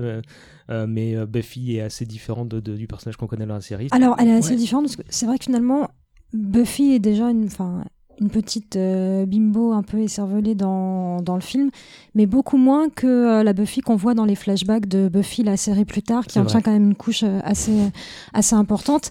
Et puis il y a des écarts entre euh, ce que nous montre cette préquelle et ce qu'on nous raconte de cette préquelle de- comme dans Buffy. Moi, je me souviens d'avoir regardé Buffy le film la, la première fois que je l'ai vu en français aussi, de façon. Pas du tout légal sur Internet. Euh, voilà. Euh, J'attendais cette euh, formidable scène où Buffy allait incendier un gymnase et cette scène n'arrive jamais dans le film, alors que dans la série on nous en parle tout le temps. Voilà, donc Parce que on va dire cette frustration. Mais ça n'a jamais eu lieu du fait, euh, en particulier, de budget quand même Ouais, et parce que- mais c'était dans le script. La base, c'est qu'il a décidé de faire que la série soit la suite de son scénario. De son pas scénario du et pas du film. Mais sur les vampires peuvent voler dans le Ouais. film, par exemple. Ouais. Et donc du coup tout son truc, c'est euh, ce qui le film n'est pas arrivé. Bah, moi, ce que je trouve passionnant sur Buffy contre les vampires, le film, donc il s'appelle Bichette. euh, comment c'est- c'est- elle s'appelle pas la Non. tueuse, elle s'appelle un truc, elle a un Oui. nom bizarre, c'est la, La- elle s'appelle l'ensorceleuse. L'exterminatrice, non? Non non, il a non non non, c'est un nom beaucoup plus complètement euh, bizarre. Ok. Oui, c'est vrai. je Vas-y, euh. En tout cas, elle s'appelle Bichette et son copain s'appelle Marcel. Euh, c'est n'importe quoi. Copain qui est interprété par merde, comment il s'appelle Luke Perry. Luke Perry. Perry, donc euh, Dylan dans Beverly C'était Hills. le grand Dylan de Beverly Hills, c'était Et- le tombeur de Saddam à l'époque. C'est pas, c'est pas un choix anodin en même temps de prendre Luke Perry et ça fait sens à cette époque-là. C'était- Et c'était un gros Dans film, la hein. recherche d'intertextualité, dans ça. le travail sur le- la cible adolescente, c'était, c'était en soi intéressant. Mais je pense pas qu'ils l'ont fait pour ça, je pense qu'ils l'ont fait pour la raison. Parce que c'est ça la blague, c'est quand tu lis des trucs, des Américains qui parlent de, notamment les auteurs qui ont travaillé sur la série après, qui parlent de ce qu'ils ont pensé quand le film est sorti. Le film est sorti, c'est un peu comme, euh, je sais pas, les Power Rangers récemment, tu vois. C'est-à-dire que c'est un- ça a l'air d'être une grosse, une grosse machine, euh, un gros truc pour faire. euh, Enfin, c'est un peu les films qu'a fait Sarah Michelle Gellar après aussi. C'est c'est un peu ah là là on sent le truc de l'été où ils sont ils ont fait ça pour que tout le monde aille voir le film ça va être un peu débile mais ça va être fun et du coup il y a eu tout un tas de gens qui étaient excités à aller voir, aller voir ce film tout un tas de gens qui étaient là ah que j'arrive pas à croire qu'ils font des films pareils mais du coup c'est pas du tout sorti sur le marché Ouais. euh, film d'horreur série Z quoi Bah, con- contrairement c'est- à ce que sortie, en fait. Contrairement à ce que voulait Whedon au départ, parce qu'en fait, lui, euh, donc il a, il a ce pitch qui- qu'il apprécie et qui réussit à vendre à une boîte de prod qui s'appelle 100 dollars. 100 dollars approche à son tour le distributeur euh, Tokyo Hit euh, Kuzui Enterprise dans l'espoir euh, de s'associer à eux pour euh, financer le film. Euh, L'entreprise est gérée par euh, un couple, Kaz et sa, son épouse Fran, qui est réalisatrice, qui accepte de réaliser le film à condition qu'elle de retoucher un tout petit peu le scénario. Euh, sauf que, bah, en, en plus, elle a des bonnes intentions au départ. Elle veut en faire un film, une espèce d'ode à la pop culture. Et Joss, qui en- il est juste scénariste, il, il est très respectueux de la hiérarchie traditionnelle ça, de- de- d'Hollywood il est très old Hollywood Et puis il est, il est jeune à l'époque encore. oui, mais malgré tout, toujours, tu sens le côté, euh, c'est pas quand c'est pas mon titre, c'est Mm. important que je Oui, ne prenne voilà, pas oui. la Il, reste le, il n'est que scénariste sur ce film. Pas du tout Quentin Tarantino. Mais il quoi, était sur, tous les jours sur le tournage, euh, il était quand même impliqué dans la production. malheureusement pour lui, oui. Oui. Parce qu'au départ, tout part bien. Il lui dit Je vais juste faire quelques retouches et on va les faire ensemble. Et euh, mes références, c'est Sailor Moon et les films de John Woo. Donc lui dit Ok, on va imprégner un peu euh, mon scénario de ça. Euh, et en plus, la, la- la production a confiance parce qu'il y a Dracula de Coppola qui arrive quelques temps plus tard, donc il y a un début de vague de vampires et donc tout, euh, tous les indicateurs sont en vert. Euh, la prod est lancée et Fox va même produire euh, et distribuer le, le long métrage. Euh, le casting, on en a parlé tout à l'heure. On n'a pas parlé de l'héroïne qui s'appelle Christy, Christy Swanson. qui a pas fait grand chose depuis, je Non, crois. mais elle, elle fait un second rôle dans la dernière saison de Psych. Et elle arrive dans un épisode qui est consacré aux vampires, où il y a Andrew aussi qui joue dedans. et du coup, Christy Swanson, son rapport à Buffy a été, j'ai envie de dire, exorcisé par euh, ce rôle dans Psych, euh, Un film avec qui est mm, une grande, Charlie grande Sheen, série ma- mal connue. qui est pas euh. mal aussi. Je, sais plus- je sais plus le D'accord. nom. Et Mais, faut- pour info, il y a Ben Affleck qui joue un Il y a Ben basketteur dans Affleck, il y a euh, euh, Hilary Swank, Swank, Ah ouais Swank, je sais pas comment on Swank. dit. Oui. Swank. Euh, j'ai toujours lu qu'il y avait aussi euh, Oz, euh, Seth Green, mais euh, je l'ai jamais Ah, vu. Euh, Enfin, j'ai un doute sur un des Il a figurants peut-être été vampires. Coupé, au- coupé au montage. Voilà, euh, il a peut-être été coupé, mais euh, j'ai un doute sur un des figurants, mais euh, j'ai toujours lu qu'il était, de, il était dedans. Et, euh, et moi, enfin, juste, je vais finir avec ce film, euh, ce que, moi, ce que j'en pense, c'est qu'il est quand même passionnant à regarder euh, si on s'intéresse un peu à. Eh ben, tout simplement à l'écriture. Et si on, si on apprécie euh, l'œuvre de la série Buffy plus tard, on voit qu'en fait, tout est déjà là, en fait. Mhm. tout, tout est là, tous les ingrédients sont là, mais ils sont juste pas dans le bon ordre, pas avec les mêmes niveaux de hiérarchie, pas, pas sur le même ton, pas, et, et on se rend compte à quel point c'est difficile de faire un film ou une série. Mhm. C'est que même avec le même matériau de base de départ euh, que, que les autres, on fait pas du tout la même œuvre parce que c'est un art euh, collectif. Euh, tout le monde met sa patte euh, au truc, euh, que ce soit tous les techniciens, tous les chefs de poste, tous les comédiens. Et euh, au final, voilà, avec un- une- la même source, on a deux œuvres euh, radicalement différentes et c'est passionnant à, à examiner. Carole Ouais, alors deux choses. Euh, L'impression de rater du film permet d'apprécier justement la subtilité de la série et que tous ceux qui trouvent encore aujourd'hui que euh, Buffy est un objet complètement foutraque, raté, euh, dont l'humour tombe à plat, euh, je, pense qu'il y a un problème de distance par rapport à l'objet pour en comprendre euh, toute la, toute la finesse, justement, à quel point tout est calculé. Et aussi bien pour un réalisateur que pour euh, un auteur que pour un acteur, le genre le plus difficile à appréhender, c'est la comédie, et c'est ce que Buffy, la série, arrive à faire très, à faire très bien, et ce que le film ne parvient pas à accomplir. Et sur cette, cette impression du, du, du, du destin un petit peu euh, manqué à ce moment-là de, de Joss Whedon par rapport à, à, ce film, et la frustration du scénariste Mhm. dépossédé de, de, De son de son œuvre, matériau, euh, c'est quand même ce qui arrive à des milliers de scénaristes à travers le monde en permanence. Ouais, Donc c'est pas du tout ça quelque chose d'exceptionnel. Le fait à un moment donné de plus avoir de pouvoir sur ce qui se passe, c'est juste la, la place du scénariste à travers le Mais monde. coup- euh, mal- mal- enfin, c'est une réalité Ouais. absolue. C'est juste un exemple assez Mhm. canonique de, de ce qui pourrait être une revanche après. fois. Il est confronté à ça pour la prochaine fois. C'est initiatique, mais dans la vie d'un scénariste, cette confrontation-là, euh, elle, c'est un passage obligé en fait. Enfin, je, coup, je pense ouais, par rapport à beaucoup de jeunes auteurs que je connais scénaristes aujourd'hui qui vivent ces choses-là au quotidien et pas uniquement dans un contexte hollywoodien. Il faut Mhm. avoir juste conscience de Ah ça ouais, que c'est juste. Ah, c'est pareil mal, en France. hein. pareil en France et que c'est, entre guillemets malheureusement normal dans un parcours que ça arrive et c'est formateur et voilà parce que euh, la vie pue, parce qu'il faut se relever, c'est dur, c'est tous les jours et, et qu'il faut continuer quand même et donc euh, Joss se, se relève derrière quoi. Et là, la chance qu'on a, c'est qu'on a la V2. On a, on la la la la série, et on peut, ça permet de comparer parce qu'effectivement, tous ces projets qui tombent à l'eau régulièrement dans la vie d'un scénariste, on- ils ne font que tomber à l'eau et ils ne reviennent jamais. Et ce qu'on voit, c'est que Buffy avait besoin d'être un récit au long cours et ne pouvait pas se Mhm. contenter d'une heure trente. Euh, je tiens juste à préciser qu'il y a une catégorie d'Américains intello qui sont fans de la, du film, mais pas du tout de la série, parce que la série est quelque part beaucoup trop abordable, euh, aboutie et claire, et qu'il y a une espèce d'amour de Buffy euh, The Vampire Slayer en tant qu'objet culte camp. Bah, il y a sorte des gens, d'hipster, peut-être. Non, il y a des gens C'est pas des hipsters, je parle d'une plus vieille génération Encore que les hipsters. Oui, non, plutôt les gens. Mais en fait, j'en parlais euh, quand on avait fait la conversation off. euh, c'est les- un peu les gens qui aiment les films de John Waters, quoi. On est sur quelque chose de de- d'underground pop. C'est pour ça qu'il y, a- il y a Paul Rubens dans le film, on l'a pas Voilà, dit, mais il y a- qui y a un est côté Herman qui, fait, qui faisait des films indés. euh, Voilà, il y a un côté drague, il y a un côté Mhm. Enfin subversion des codes narratifs et des codes de la pop culture. euh, Il y a des gens à Hollywood qui apprécient beaucoup le film, là, on va le voir. Euh, du coup, en fait, on passe d'un film d'horreur à une comédie potache, et donc, bon, bah, il, comment dire, il se détourne de la production à, l'issue du tournage, un peu la mort dans l'âme, d'autant que, bah, sans surprise, le film fait un flop, malgré euh, la présence de Luc Perry à la promotion. euh, euh, c'est, j'ai plus les chiffres, mais c'est pas. Si, c'est 16 millions de chiffres d'affaires pour 9 de budget, donc euh, rien de bien sans sas. Euh, la critique, euh, sans être assassine au, départ, bon, bah, elle, est, euh, assez moyenne.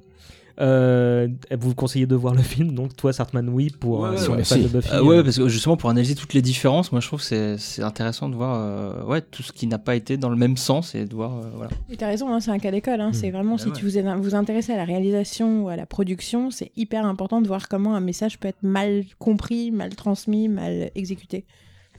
Et bah, cas d'école, on va terminer là-dessus. Bon, lui, se, se- il se dit bon bah, on va passer à autre chose. Euh, il est déprimé. Sa femme lui dit non mais t'inquiète pas, peut-être que dans quelques années tu pourras revenir dessus. Et il lui répond mais bien sûr, ça marche pas comme ça, voyons.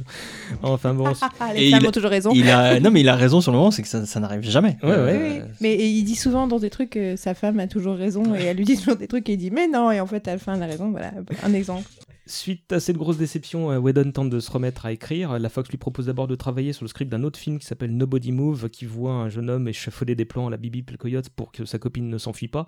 Bon, la motivation n'est pas vraiment là. Il lance un projet avec son père euh, qui vient de terminer euh, bah, de bosser sur les craquantes. Et en plus, il veut passer du temps avec lui. Euh, ils écrivent deux, trois choses ensemble, mais qui ne portent pas leurs fruits. Et après quoi, ils multiplient les boulots en tant que script doctor. Là, je pense que c'est intéressant de revenir sur le terme Mhm. parce qu'il est peut-être pas connu de beaucoup de monde. alors le script doctor c'est le, le médecin qui vient soigner le script donc le scénario c'est le monsieur tu appelles tu dis là il y a un gros problème il est en phase terminale il va mourir ce script il est en train de tomber en morceaux et t'appelles quelqu'un alors euh, Qui les- bien souvent n'est pas crédité pour le Euh, boulot. Voilà, dans les, dans les célèbres script doctors, qu'on savait pas que c'était une script doctor jusqu'à ce qu'elle meure, il y a Carrie Fisher qui a commencé son boulot de script doctor sur les scénarios de, de Star Wars, notamment sur le deuxième. Il y a des pages corrigées par Carrie Fisher qui existent sur Internet, je vous invite à aller voir comment Elle, c'est. a priori, elle l'a fait sur le dernier aussi. Leia, euh. c'est son bébé à elle, parce que la personnalité de la princesse est beaucoup liée à ses réécritures. Euh, et oui, effectivement, elle l'a fait sur le dernier euh, aussi, mais elle a fait sur des tonnes de trucs dans les années 80-90. Elle a dit qu'elle a très bien gagné sa vie grâce à ça. Et donc, il y a tout un tas de gens qui sont script doctors, et quand tu commences à être un peu bon et que tu n'arrives pas tes petits projets de passion, tu essaies de les, de les faire vivre, mais tu n'y arrives pas. euh, c'est un, un job qui peut être disponible. Bon, ils, font beaucoup ça aux États-Unis, la réécriture, mais il y a aussi, euh, même chez les, dans les œuvres les plus. Les... Parce qu'on a tendance, nous, à penser que c'est les mauvais films d'Hollywood qui sont écrits par 12 personnes. Donc, c'est un truc qu'on fait à Hollywood. C'est un truc, c'est dans l'esprit de la collaboration, de- du truc, on bosse tous ensemble. Après, ça peut être frustrant comme job. Je vais énumérer rapidement les films auxquels il a participé. Vous réagissez si vous voulez. Il y a Get Up avec Alec Baldwin, j'en ai aucun souvenir. Si, mais il y a une anecdote sur ça qui est d'ailleurs dans le bouquin où il, il raconte que il- on lui demandait d'écrire les répliques quand les personnages étaient de dos pour qu'on puisse les caser au son. parce que le film était déjà tourné, le montage euh, quasiment fait. Du coup, il fallait, euh, il se servait des plans pour ajouter, dynamiser le, le- le- les dialogues. J'avais pas noté celle-là. bonne- c'est c'est drôle. Ensuite, il y a Speed avec Keanu Reeves. euh, Alors Speed, oui. vas-y, vas-y. J'ai une citation. Bah, il a écrit tout le film déjà. La quoi. plupart, la plupart des dialogues de Speed sont les miens, euh, beaucoup des personnages aussi. Euh, C'était plutôt une bonne expérience. Euh, J'ai le seul poster euh, de l'affiche du film où je suis crédité Euh, et j'ai été enlevé de, des crédits arbitrairement et ça c'était pas cool par contre. Il y a eu C'est un- un Christopher Yost, en Voilà. fait, qui était le c'est ça la scénariste. partie la plus Ouais, intéressante. il Il était a- le scénariste du film et tout le monde s'accordait à dire qu'il y avait un potentiel mais qu'il n'était pas parfait et qu'il a été rappelé en renfort. S'il était sur une affiche et pas les autres, c'est parce que euh, ce monsieur a demandé à ce que les autres scénaristes, dont lui-même, ne soient pas crédités. Quoi. Ça faisait partie de son. Enfin, en fait, quand tu écris un scénar euh, aux États-Unis, ça fait partie de ton deal dès le départ, si tu vas être crédité ou pas. C'est dans les selon- contrats de toute façon. ouais. Voilà, genre, euh, même si c'est écrit par quelqu'un, ce sera moi qui soit crédité. Et ils sont passés devant la commission de la Writers Guild, hein, de la. Pourquoi du bah Parce syndicat que des Whedon scénaristes. Avait fait tous les dialogues du film en fait. Ouais, Donc, il puis il a profondément changé. Il a, le, le personnage principal a changé. Il, il, est devenu sympa par ouais, son, il a changé, son donc ça change tout le film. Quoi. Et du coup, en fait, il se disait, bah oui, mais j'ai j'ai apporté autant d'âme au film que, que le mec, il a lancé le projet. Et bon, bah là, là La guilde a, a a choisi tranché en faveur de Yost. Mais Yost lui a dit Tu aurais fait la même chose si tu avais été à ma place. Et Whedon a dit depuis, et je suis heureux d'avoir eu plusieurs fois l'occasion de le faire dans Il ma vie et de ne pas l'avoir fait. Parce Ce qui fait que j'ai vraiment prouvé Oui, que j'avais raison quand des, sur des ce gens sont intervenus sur ses propres films, il les a rajoutés. euh, Le, le premier de la liste, c'est tous Toy les Story. scénarios de, et puis tous les scénarios ouais. de, de, de Buffy où il a Oui, il les le autres, euh, ouais, ouais. Euh, même quand c'était lui qui avait réécrit tout le plus script. quoi. ouais. Euh, Ou- mort, ou, qu'il a écrit une partie où il est même pas crédité lui dans le, Mm. dans le script.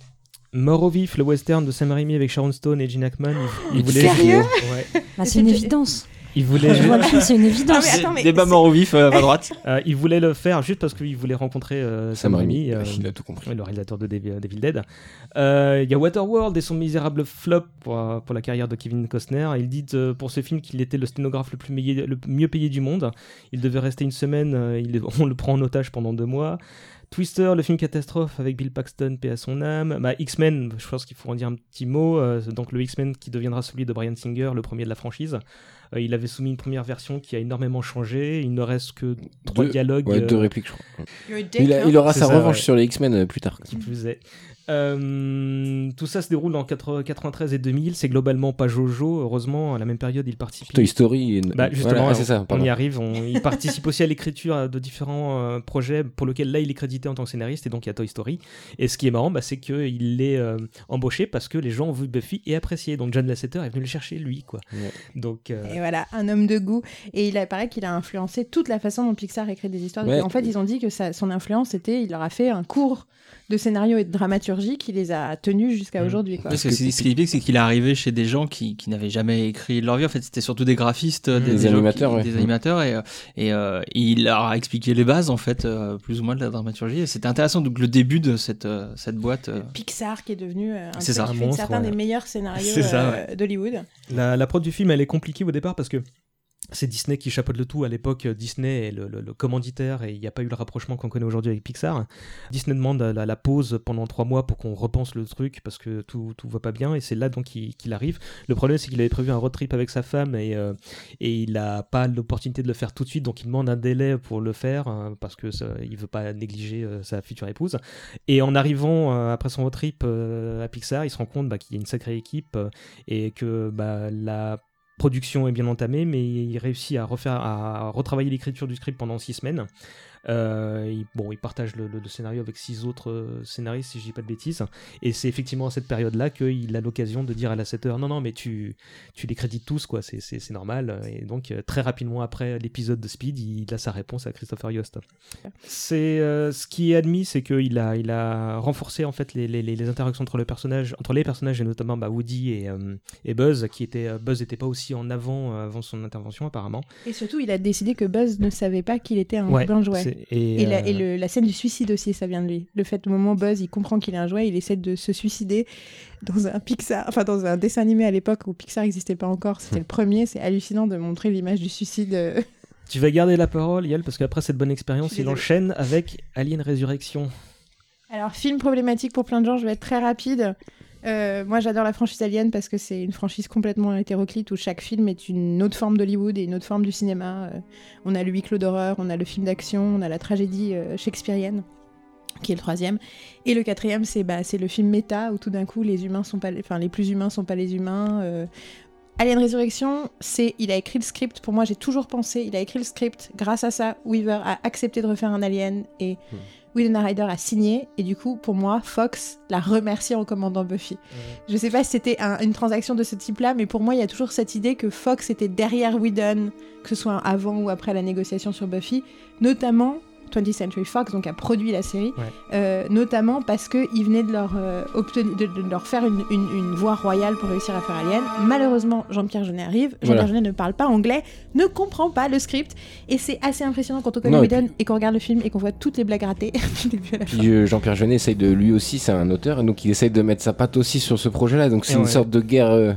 C'est pas juste un faiseur qu'on appelle pour. euh, ça aurait peut-être été euh, plus un film de Whedon si c'était un, un réalisateur Yes Man hein, qui faisait Ouais. le Alien. Mais ça, c'est. surtout, il- a dit il a- un scénario de merde, je ne comprends rien, ça veut rien dire. Ils Oui, font ils des trucs bizarres. Il a pas compris le scénario. Et ce qui est intéressant, c'est que Whedon dit euh, bah, l'essentiel de, de mon script est sur, euh, sur écran, mais Ouais. plutôt que, que, que de, de, de sublimer en fait les, les scènes qui sont importantes, j'ai l'impression qu'ils ont pris, euh, Ouais. enfin qu'ils ont souligné les problèmes du, du, du scénario. Ouais. Du coup, effectivement, bah, il en garde pas un bon souvenir. Il en regarde même un souvenir épouvantable. Je trouve beaucoup plus épouvantable que moi j'en ai du film. Je trouve ça hallucinant à quel point il Bah, a. moi, moi, j'ai appris bien plus tard que c'était Whedon qui, était- vie, qui signait le scénario, et j'ai appris ça que, que bien après, je l'avais apprécié, euh, bah, en même temps moi j'aime tous les aliens.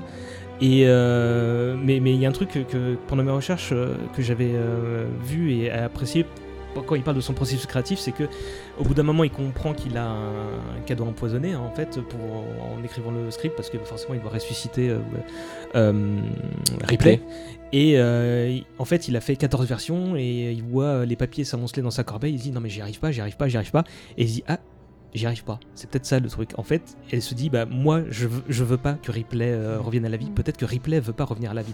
Donc en fait, il se dit ce truc-là je vais l'utiliser et c'est euh, pour ça que eh ben, elle est euh, plus sombre que dans les autres films. Et c'est d'ailleurs ce qui a permis à ce que euh, Sigourney Weaver accepte le film parce qu'elle appréciait ce qu'elle voyait sur le script. Et il y a tout un truc sur l'altérité hein, qui est hyper fort dans ce film, qui est le côté qu'elle a toujours, s'est toujours battue, c'était toujours l'humain contre la- l'alien, et tout d'un coup, elle est devenue en part autre.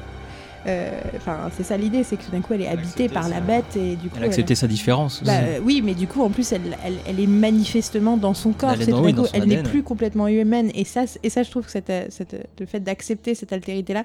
Et bien sûr, Winona Ryder est la seule euh, héroïne euh, qui essaie de changer les choses et de changer le monde. Et elle, euh, c'est un robot. Quoi. Mm. Classique Whedon, classique Et- Whedon. Ouais, déjà dans la saison 6 de Buffy. Quoi. Ouais, c'est ça. Et puis même, enfin, euh, enfin, euh, l'équipe de mercenaires dans l'espace, ça préfigure pas mal de choses. hein. Tout à fait. Euh, ça, bah, tiens, transition tout trouvé, tout trouvé avec le projet suivant, Titan AE de Don Bluth. Vous voyez ce que c'est? Tout à fait. Donc pareil avec une équipe de, de, de- dans- comment dire, qui vit dans un vaisseau spatial. Très sympa euh, comme film d'animation. euh. Don Bluth, super réalisateur. Bah une légende. Euh, Il y, il y avait aussi euh, bah, des, des décors qui rappellent pas mal Firefly, euh, genre les, les- les villes euh, comme New Bangkok où les cultures occidentales et, euh, et orientales se rencontrent. euh, Il y a ce genre de choses. Euh, il n'a pas bossé beaucoup pour Titan OE parce que c'est à ce moment-là qu'il a été appelé pour, euh, par Pixar. En dessin animé, il a participé à Atlantis, l'Empire perdu. Bon, bah, c'est pas le plus grand Disney Pas de l'histoire. C'était une réécriture du voyage au centre de la Terre pour ceux qui veulent se documenter. C'était pas mal, hein, je me rappelle. euh, Oui, mais bon, passait pas non plus. ça sympa. Euh, quitte à finir, fermer la parenthèse Disney, il a aussi euh, écrit des chansons pour le Roi Lion 2. C'est Tiens donc. et c'est lui qui, qui a fait euh, My Lullaby, euh, Mon chant d'espoir en VF, euh, par exemple. J'ai jamais vu le Ça, c'est la, le petit, la petite fibre shakespearienne qui, qui se réveillait. Il y a, peut-être un Vous peu de pouvez pas ça. dire non Ah, mais de toute façon, c'est sûr. Mais de toute façon, il, adore la comédie musicale et les, et les histoires euh, qui se finissent bien, euh, même s'il tue tous ses personnages. Et euh, du coup, euh, il, a- il doit adorer Disney. C'est évident qu'il adore Disney.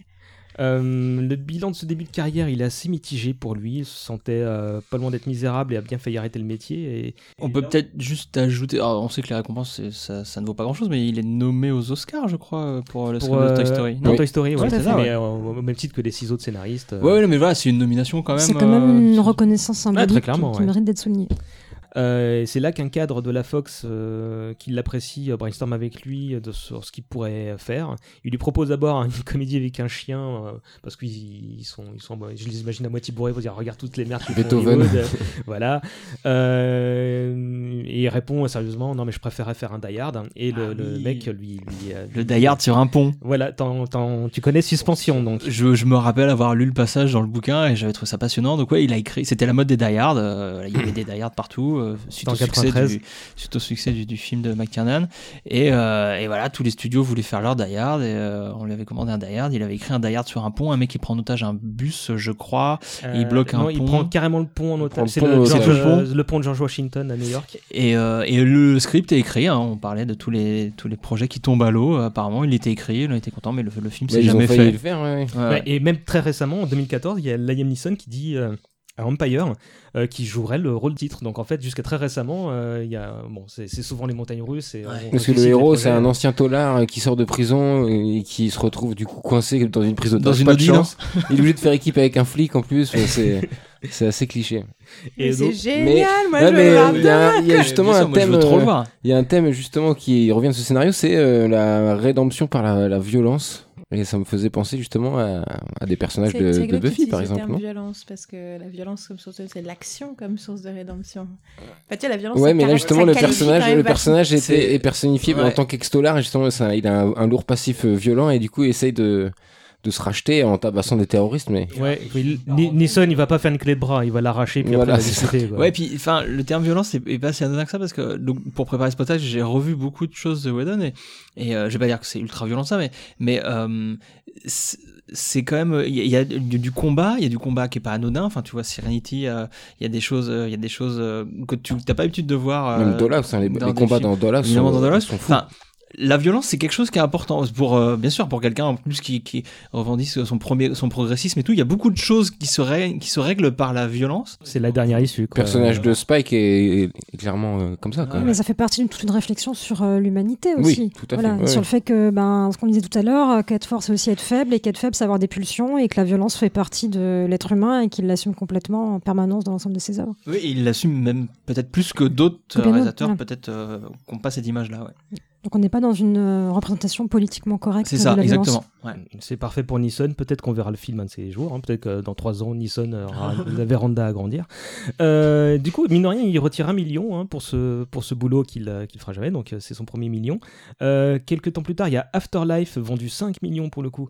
Euh, de ce que j'ai pu en déduire pendant mes recherches, c'est un thriller contemporain dans lequel un scientifique qui effectue des recherches sur l'ADN pour le gouvernement et se fait abattre pour revenir à la vie dans un nouveau corps qui a apparemment appartenu à un serial killer. Donc là, ça C'est ça. c'est un peu de là où ça vend l'heure. Non, il y a un- une série de l'année ça, dernière qui s'appelait Second Chance, euh, bon, qui n'était pas exactement pareil, mais c'est pareil, un mec qui meurt et qui revit. Enfin bon, façon. Qui revient dans un autre corps, il y a aussi Drop Dead Diva, mais c'est dans un autre délire. mais ça, ça plaît- je suis- si Whedon l'a jamais vu, celle-là, il Je devrait pense la que c'est très Wheddonesque.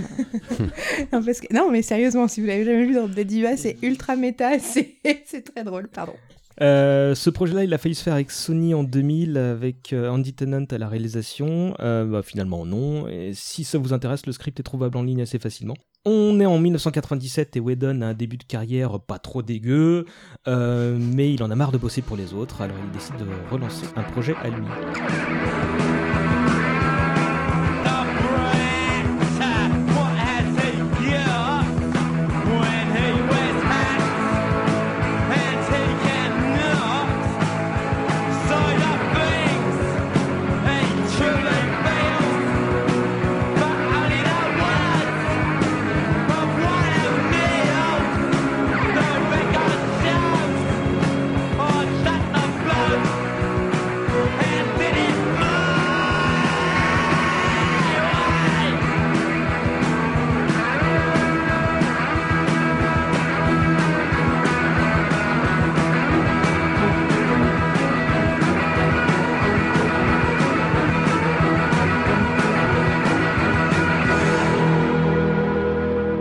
Son retour sur le petit écran, euh, Whedon envisageait d'abord de choper les droits du film euh, Pump Up the Volume, si vous connaissez, Excellent Oui. film. pour en faire un soap pour ados. Euh, Il y, il y avait quoi à la télé à cette époque euh, pour les pour les X-Files, Friends, non et, et pour les Urgence. ados plus particulièrement Pour les ados, Sauvé pas par le- grand chose. Sauvé par le gang, 7 à Beverly la Hills. 7 à la maison qui était sur la chaîne qui allait commander Buffy, mais Mm. justement ça ne parlait qu'à un certain type d'ado. Ouais. Euh, Sabrina the Teenage Witch. euh, Sabrina la... Bah, Beverly Hills en fait, Il me semble, Beverly Hills, même depuis si c'est pas une de ses 1990. Il y avait eu Angela 15 ans. Mais le Rose Place. Il y avait Angela moment-là, 15 ans qui Ouais, était mais- passée pendant un an de 93 à 94, qui Et a changé euh, le rapport à l'adolescence, notamment aussi Et pour Joss. pas dû lui desservir euh, pour pour présenter oui, son et, surtout ça l'a vachement inspiré. C'est que pour lui, c'est c'est aussi un moment charnière. Mais enfin, pour tout le monde. Hein, Mm. C'est assez précurseur aussi, Angela pour connaître 15 ans. certains adolescents américains, pour eux aussi, ça changé les choses de voir Angela 15 ans passer. Et c'est une période aussi où, mine de rien, il y, a un, il y a un début de female empowerment avec Xena, avec Dana Scully sur X-Files. Donc là, il se dit qu'il y a peut-être moyen de. de... Oui, alors de- enfin, je crois qu'avec Dana Scully, on s'en rend pas vraiment compte encore à ce moment-là. C'est peut-être plus rétrospectivement, je trouve qu'on le dit beaucoup aujourd'hui et qu'à cette époque-là, c'était quand même un personnage qui était intégré dans un duo Mhm. avec un personnage masculin qui qui passait son temps comme Qui, même à le remettre à sa place en disant non, hein, voilà. Le Coney était quand même très mis en avant, surtout les premières saisons, au moment où, euh, Voilà, mais à, à où- cette où le projet Buffy est lancé, quoi. X-Files évolue euh, dès 97. hein. Mais euh, non, il y a dans l'autre, je sais pas si les adolescents, mais il y a les personnages féminins, euh, notamment dans les duos, qui prennent de l'ascendance sur les mecs. Moi, il y a un trio de séries des années 80 que je considère comme hyper important. C'est euh, Scarecrow et Mrs. King, qui sont, les deux font la paire, euh, Remington Steele et Moonlighting, qui sont trois séries de suite sur des enquêtes avec des couples, avec le même problème d'ailleurs que va avoir plus tard l'autre série que je vais mentionner. Mais la série qui a changé la façon dont les nanas étaient montrées, surtout dans le, le cas des, des super-héros, c'est Lois et Clark. C'est pour ça que je l'ai cité tout à l'heure, c'est que. Lois, et pour le coup, euh, Dana Scully, c'est The Skeptic, et lui, c'est le Believer, ce qui veut dire que Dana Scully, comme spécifiquement dans la fiction, c'est la nana qui ramène le mec sur Terre en disant euh, Oui, quand même, faut être un peu sérieux. Et qui va ralentir l'action en permanence, qui va le retenir, alors que Loïs, c'est la personne qui est dans l'action. Voilà. Qui est dans Lois, la elle prospection en qui part permanence. tout le temps, et lui qui est là Non, non, mais on va peut-être se calmer. Mais non, on va y aller. Et euh, encore pire, une fois qu'elle apprend qu'en plus, son mec est Superman. Mais c'est elle, la que super héroïne de Lois et Clark. C'est ça. ça qui faisait tout l'intérêt de la série et pourquoi on la regardait. Même si l'approche du personnage et de l'univers de Smallville et compagnie et, tout le monde du Daily Planet était montré de façon hyper euh, mièvre, hyper, euh, hyper cheesy mais par rapport à ce qu'on pouvait connaître de l'univers de, de, de Superman. Mais super et pourquoi, ça, voilà, ouais. et, et pourquoi on, on a quand même tous accroché finalement à Lois et Clark et qu'on l'a regardé, c'est grâce à cette approche-là du personnage de Lois. Et c'est thématisé tout le temps le fait qu'elle se sent pas confortable avec les images classiques de féminité, ce qu'on attend d'elle, et le, justement à quel point Clark c'est le good boy et tout. Et du coup, il y a un. il Y a un... Et d'ailleurs, à l'époque, la chaîne et le public n'ont pas compris, et de saison en saison, ils ont essayé d'aseptiser et de changer le personnage. Xena a eu plus de chance parce que Xena n'était pas sur une grande chaîne, c'était con- c'était produit de façon complètement alternative, c'était vendu euh, aux petites chaînes en syndication, donc c'est-à-dire qu'il n'y avait pas de commanditaire network. C'est pour ça que Xena a fait tous les trucs hallucinants, parce que moi, Xena, je peux en parler pendant des heures. Euh, ouais, C'est on va une- peut-être c'est un- pas y aller non, non, parce que mais- là, on est vraiment, dans un détail. C'est pour là. ça que je le dis. Euh, mais non, non, mais c'est un détail, mais en même temps, c'est clairement pour Whedon, c'est le truc. Ah, ok. Le truc de Xena, c'est qu'à aucun moment, Xena, elle essaie de prouver qu'elle peut être une guerrière, Mm. malgré le fait que ce soit une femme. Dans l'épisode 1, c'est une guerrière. Et du coup, il y a un côté, il y a une espèce de Gabriel, de ce personnage secondaire à plus ça, mais il y a un truc en commun avec Buffy qui est je n'ai pas à prouver que j'ai le pouvoir. J'ai le pouvoir. Ensuite, comment je le gère avec le reste de ma vie, ça, c'est une autre question. Et ça, Whedon l'a vu pour la première fois dans Xena. Euh, du coup, il y a un début d'opportunité pour un peu plus de rôle féminin euh, à Hollywood. Euh, la productrice euh, Gail Bergman imagine quelque chose de cool dans son coin qui pourrait être l'adaptation du, film Clueless avec Alicia Silverstone. Puis en fait, elle voit dans son catalogue qu'il y a Buffy et se dit tiens, ça peut être marrant de, de refaire un- une adaptation télé. Euh, coup de bol, euh, la Fox n'a pas sécurisé les droits d'adaptation euh, du film. Du coup, contractuellement, elle est tenue de demander à Joss Whedon s'il veut s'en occuper parce que c'est un peu comme, un propriétaire doit demander à son locataire s'il veut pas acheter son, appartement avant de le proposer à quelqu'un d'autre. Et à sa grande surprise, mais aussi à celle de Joss, en fait, il est intéressé. Il se dit que cette fois, bah, comme je disais tout à l'heure, il aura peut-être l'opportunité d'aller au bout du concept qu'il avait quelques années plus tôt. Et, si ça se fait, il pourrait même être producteur de son propre show. Et ça, c'est pas spécialement commun à l'époque, si? C'est-à-dire, tu veux dire que quelqu'un qui a créé la première version soit showrunner du, de la Que série le qui va en scénariste soit producteur. euh, Alors, le scénariste-producteur, euh, alors si, je vais faire très très court. En gros, la première série à vrai succès aux États-Unis, produite à Los Angeles, une des premières en tout cas, c'est I Love Lucy dans les années 50. Et en fait, une des problématiques, c'est qu'elle voulait être à Los Angeles et ils ont dit on n'a pas de studio là-bas. Et le deal, c'est elle a dit ils ont dit ok, tu peux faire ta série là-bas, mais par contre, il faut que tu t'occupes de la prod parce qu'on a on n'a pas de staff. Donc elle a créé une boîte de prod pour produire sa série. Mais Et c'est plus un concours de circonstances que, complètement, volonté, euh, euh, notamment parce qu'elle voulait avoir des gamins, se marier, enfin tout le truc classique de pourquoi les nanas, faut pas qu'elles travaillent. En fait, c'est pour ça qu'elle a changé l'industrie Mhm. américaine jusqu'à nos jours. C'est devenu le schéma. C'est-à-dire que scénariste, créateur, on propose d'abord au créateur d'être producteur exécutif, de gérer en fait le reste de la merde. C'est pas une, c'est pas une façon de lui donner du pouvoir en fait. C'est une façon de dire bah écoute t'as des idées, bah très bien. Du coup c'est toi qui Ça va arranger tout le monde en fait. Voilà. Et donc généralement sous l'égide d'un studio qui est euh, celui qui vend le projet au network, donc la grande chaîne, euh, le, le petit le petit scénariste crée sa boîte de prod qui est une toute petite structure qui est généralement sur les dans le lot donc euh, dans Le les Lot-et-Garonne ou le- C'est-à-dire le lot, c'est comme ça qu'on appelle le- le- le- les, les- lieux, les locaux du studio, qui est un espèce de truc énorme où il dit bon bah voilà, euh, vous avez euh, trois bureaux ou un étage de bureau à tel endroit, vous pouvez et ça devient votre boîte de prod. C'est comme ça qu'il a créé Mutant Enemy. C'est tout à fait le parcours classique. hein. D'accord. Que voilà, des fois c'est pas toujours lui qui devient le showrunner, des fois il continue à écrire, mais quelqu'un d'autre a le job de showrunner. Ça, euh, enfin bon, c'est- ça, ça demanderait des heures d'explication, mais euh, il se trouve que dans son cas, il est resté, euh, il est resté plus ou moins. Enfin voilà, il a mis du temps à avoir le droit de réaliser. Donc Mhm. il est exécutif producteur avec des conditions, parce qu'il n'a pas eu le droit de réaliser le vrai pilote. Donc quand même, il n'avait pas tant de pouvoir que Mhm. ça. Mais par contre, en gros, il gérait bien sa barque, ça plaisait aux critiques, donc ils l'ont laissé tranquille et ils l'ont laissé faire à sa façon. Et surtout, bah, il retrouve son personnage et on retombe amoureux d'elle. Euh, dans son imagination, elle est toujours aussi drôle, euh, courageuse et intelligente. Euh, il dépoussière un petit peu le, concept en s'inspirant pas mal de Kitty Pride des X-Men et aussi de bah, Angela d'Angela 15 ans. Et, donc en fait, il dit que cette fois, il va pouvoir, donner, atte- pouvoir atteindre son but, qui est donner corps à une fantasy qui soit émotionnellement réaliste. Pendant ce temps-là, Berman soumet le projet à des networks. la 20th Century Fox le finance, mais elle veut pas le diffuser.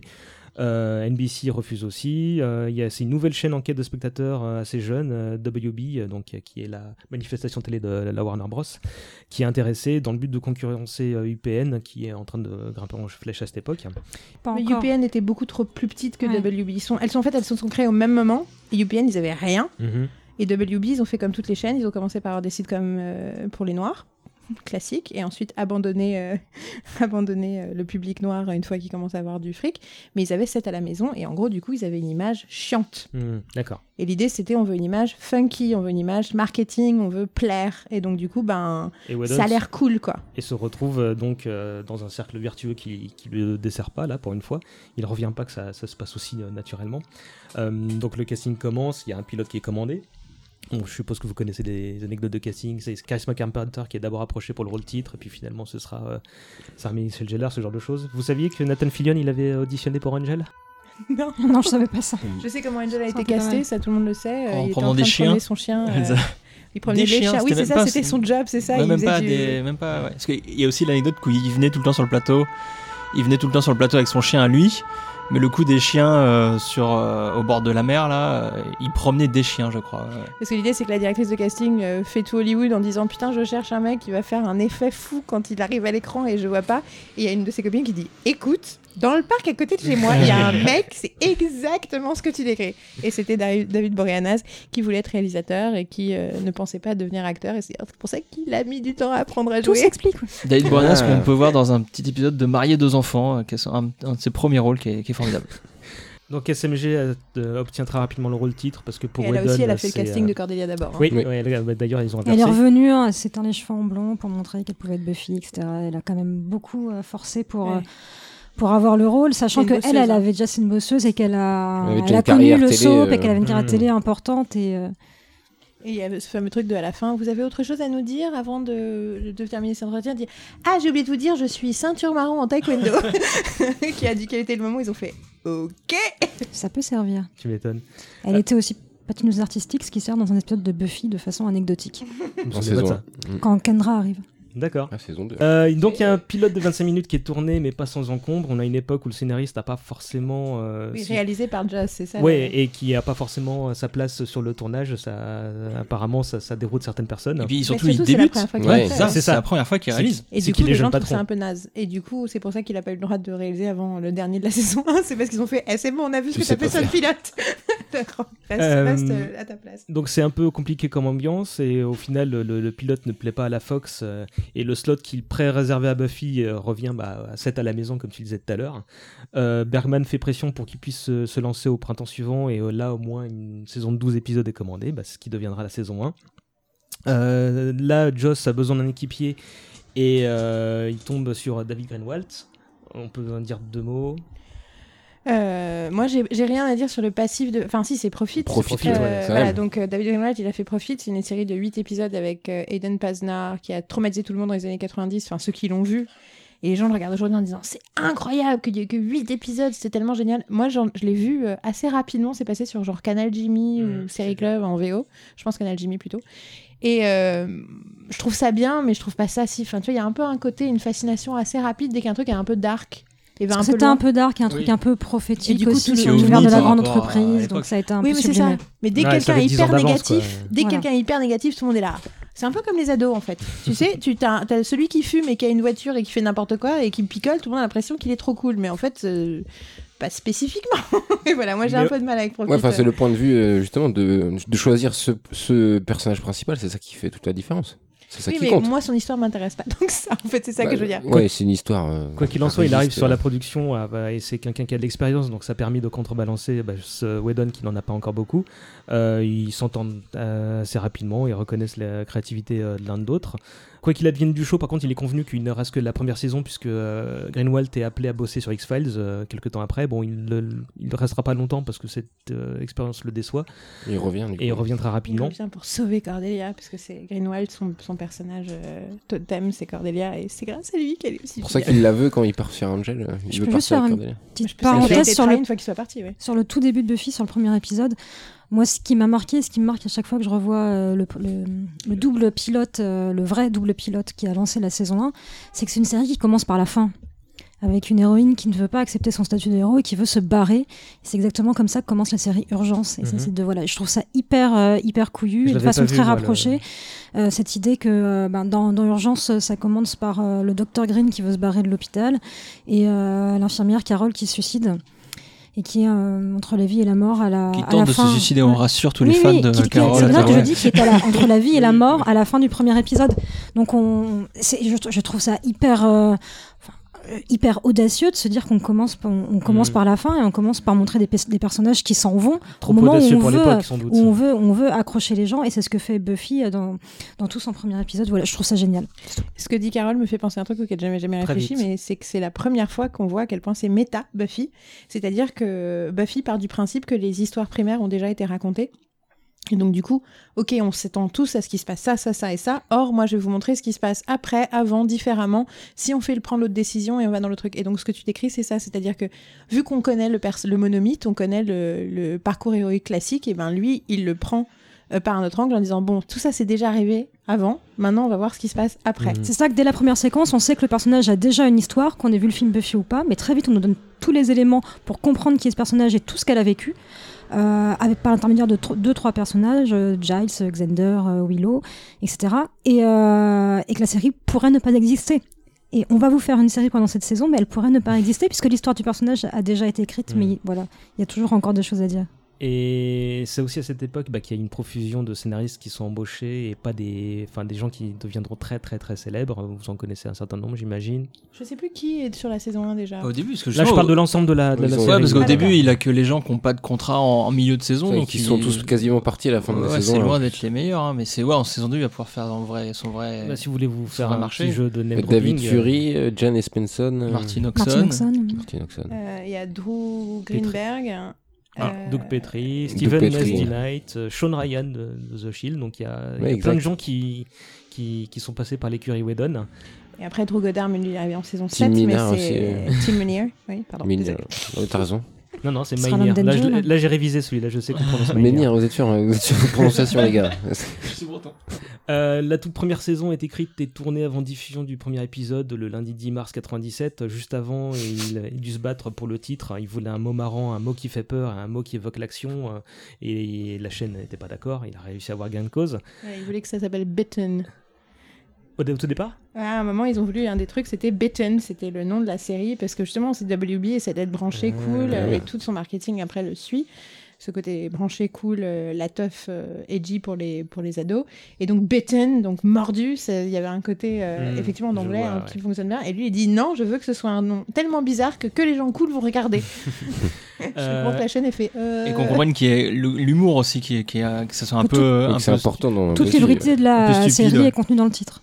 Et là, c'est ouais, c'est exactement ça. Euh, quand elle est diffusée, il y a un disclaimer avant l'épisode pour prévenir sur la violence de, de- de- du show, ce qui peut paraître un peu bizarre aujourd'hui, euh, mais pour l'époque, ils voulaient vraiment pas prendre de, de- comment dire, euh, de risque, risque. risque juridique surtout. Et on l'a, je sais pas si on l'a été très clair là-dessus, mais chaîne grand public, euh, Mm. chaîne euh, gratuite, c'est ça Surtout le que, je sais pas si c'est dès le début, mais elle est diffusée tout de suite après C'est à la maison, justement. Dans, dans... C'est pas très Ouais. étonnant, ouais. Ouais. Et donc en- il- la production se, se marre en disant que la- le début de soirée euh, se passe au paradis, puis euh, dès, la, dès la seconde partie, ça- on va en enfer. quoi. Après, il y aura un couple avec Dawson aussi à un moment donné en termes de programmation qui est assez intéressant. D'accord, ça je savais pas. Euh, donc là, il y a création de Mutant Enemy euh, qu'il. euh, Donc il- il crée en l'espace d'une journée parce que justement il a le contrat et c'est pour ça que le, le, le symbole, enfin le, logo fin, euh, ouais. avec le truc qui fait Ah c'est parce qu'en gros ils sont là. euh, ok, il faut faire Ils un l'ont logo fait en une en, journée, ouais. en 30 secondes. Qu'est-ce qu'on fait? Euh, grrr, arg. Et donc c'est lui qui, qui fait tout ça.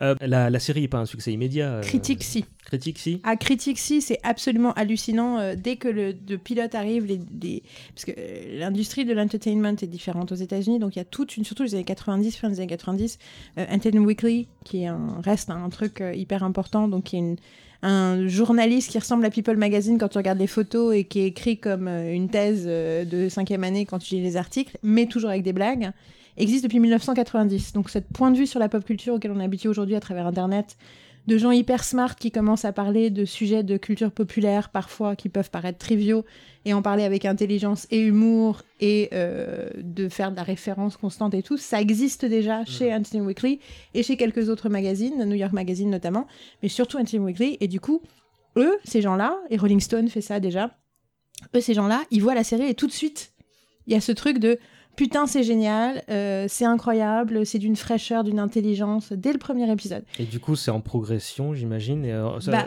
oui, la mais des... c'est la raison pour laquelle ils ont eu déjà la saison 2 et plus Mhm. de moyens pour la saison 2. C'est que c'est un critique, ce qu'on appelle un critical darling. Mhm. C'est-à-dire que Easy s'y attendait pas, mais dès le premier épisode, il y a tout un suivi, on en parle partout, ça devient très populaire de façon cool.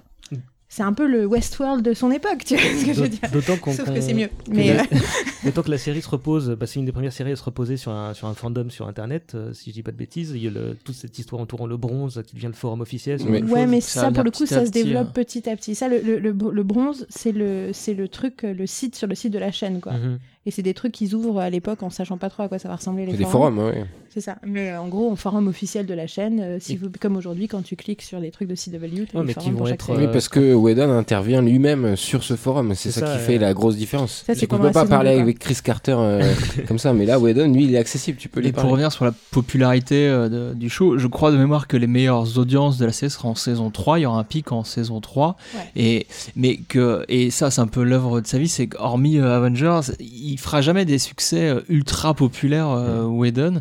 C'est, mais la critique sera toujours euh, derrière lui parce que oui, effectivement, il fait des trucs dingues, mais ça sera jamais euh, des trucs que tout le monde a vu ou des trucs quand tu parles au grand public, aux gens qui s'intéressent pas à aux séries ou au cinéma et tout. Effectivement, tu leur dis Whedon, ils vont penser ah ouais, peut-être Avenger vite Et fait, mais encore, à peine. et encore vaguement. Voilà, c'est c'est vraiment, il faut avoir ça en tête, c'est que c'est, euh, on, on a une- déclaré notre C'est une série de euh, niche, de toute façon. Tout ce qui exactement. des- Et ça, il en a conscience, donc tu sais que tu vas pas faire de l'audience Mm. comme sur des Ça a sur changé la vie de Anatomy. beaucoup de C'est gens. pas, c'est pas le but d'une série voilà. comme ça. C'est pas, effectivement, c'est pas Friends, c'est pas X-Files, c'est pas Grey's Alors, Anatomy. alors qu'en France, ça l'a été. Mm. C'est ça qui est très drôle. Mais voilà, mais sur une très courte période, sur une très courte Oui, mais de façon Il y très avait à peu près autant d'audience en France que- qu'aux États-Unis. Bah, euh, et on est, on est six fois moins de Et personnes. pour le coup, la série a été très bien programmée en France et on sait plus programmer aussi bien des séries qu'on le faisait à cette Très époque-là ou clairement qu'M6 pas, non. le faisait à cette époque. Et du coup, en France, l'image qu'on a de Buffy est radicalement différente parce que plein de gens disent oui, c'était le truc que tout le monde regardait à une époque, donc c'était le, le truc hyper commercial et Mhm. populaire, alors qu'aux États-Unis, ça n'a pas du tout cette image-là, c'est le côté du critical darling incompris et tout. Et donc, du coup, ce, ce quelque part, ça a desservi l'image de Buffy en France, le fait que c'était si populaire. Le nombre de mecs qui me disent ah, moi je regardais pas parce que c'était le truc que toutes les filles regardaient au lycée, tu vois, t'as un côté, c'est tellement pas un truc que tu pourrais retrouver aux États-Unis. En Italie, c'est assez similaire. hein. Il y a vraiment eu le même effet euh, à la télé euh, avec Buffy que, que chez nous. Euh, du coup, bon, la série devient vite culte. Euh, on va pas décrire en détail les différentes saisons, sinon on- c'est pas c'est pas 4 heures. qui va faire nous, on fait un podcast 12. sur ça, tu vois. Bah, Carrément, tellement il y a de choses à euh, dire. Si tu veux relire le truc, on va pas la décrire en détail. eh bien, le podcast Pourquoi Buffy Ah c'est oui. génial est là pour ça. T'es un pro, c'est ça. ouais. Ouais, j'ai- surtout, je suis surtout insomniaque. Euh, alors, au niveau création, euh, quel type de patron est Whedon On en a parlé rapidement tout à l'heure, mais bon, globalement bonne ambiance, mais pas toujours. Il a ses têtes de turc, j'ai l'impression. hein. Euh, Ça je reste pense un. pas qu'il a ces têtes de turc. Alors franchement, je pense pas qu'il y a... Enfin, pas plus que n'importe quelle personne intelligente qui doit être Ouais. confrontée à des gens stupides parfois et qui a du mal à Voilà, les c'est quelqu'un qui est très exigeant et c'est un Oui, projet. est On très disait, exigeant, Enfin, exactement. c'est ce qu'il a réalisé beaucoup plus tard et ce qu'il a avec pu dire pendant les interviews quand il est venu en France pour euh, beaucoup pour rien, ce qu'il a dit beaucoup lors des rencontres à ce moment-là, c'est qu'au fond il s'en rendait pas compte, mais Buffy c'était lui, donc il a un rapport quand même à l'objet très intime, que l'histoire du projet Buffy qu'on a rappelé fait qu'il a un rapport très intime à l'objet. Donc forcément, il y a une attente énorme par rapport à ses collaborateurs. Et moi, ce que je trouve très intelligent, on, a parlé beaucoup, on entend dans le livre, dans la biographie, il en parle, on parle beaucoup du côté un peu monomaniaque de Whedon qui veut être partout, qui serait un peu freak con- control freak. Mais c'est- en même temps, c'est normal d'être comme ça sur un projet pareil. En fait, c'est quand même. c'est son euh, projet, c'est son ouais, c'est- c'est son bébé, c'est ses entrailles. Enfin, c'est même pas que son bébé, c'est ses entrailles, c'est lui, quoi. Buffy, c'est lui, c'est cet objet tentaculaire. Donc évidemment que on a envie d'être partout. En même temps, moi, de l'extérieur, j'ai toujours eu l'impression, et ce qui m'a toujours semblé beau, justement, dans l'aventure. euh, de Whedon avec Buffy, c'est qu'il a réussi à créer une communauté d'idées autour de lui et qu'il y a plein de gens qui ont plein d'auteurs qui ont été imprégnés par euh, les obsessions de Whedon et qu'il y a quelque chose qui se passe dans, dans l'équipe. Alors peut-être que je sublime moi le truc de l'extérieur parce que j'ai envie de le voir comme ça, mais qu'en cette saison, tous ces, tous ces gens qui sont passés par, par, par Buffy, déjà, un, ont écrit plein de choses hyper intéressantes après, ont été les auteurs de demain. Et tout ce que vous aimez aujourd'hui euh, à la télévision, c'est parce que c'est des gens qui ont travaillé avec Whedon. Voilà. Mais juste pour dire, en fait, ce qui se passe pour moi euh, dans le rapport entre Whedon et ses équipes, c'est ce qui se passe à la fin de la saison 7 quand toutes les potentielles deviennent des tueuses, en fait. c'est ce qu'il accomplit euh, avec ses équipes. Il, il- il en fait, il en fait tous des Slayers et c'est- tous des, c'est tous des Whedon sans que ce soit mégalo du tout, mais au contraire, c'est, on pense pareil, on a envie des mêmes choses. Et je sais pas, moi en école d'audiovisuel, j'avais appris ça que sur un, tour- un tournage, le, pour que ça fonctionne et pour qu'on avance et qu'on arrive à faire quelque chose qui nous plaise à peu près à la fin, il fallait que tout le monde joue en même temps la même musique. Je me rappelle d'un intervenant qui disait toujours ça. Il faut jouer tous ensemble la même musique. Et je trouve que c'est ce que Whedon arrive à faire merveilleusement bien. C'est intéressant de se poser la question de qui il est comme patron quand on écoute les gens qui ont bossé pour lui parler de lui Mhm. et parler du travail. Alors, donc, il y a un podcast qui s'appelle The Nerdist Writers Panel, donc maintenant il s'appelle The Writers Panel, qui est sur le site de nerdist.com.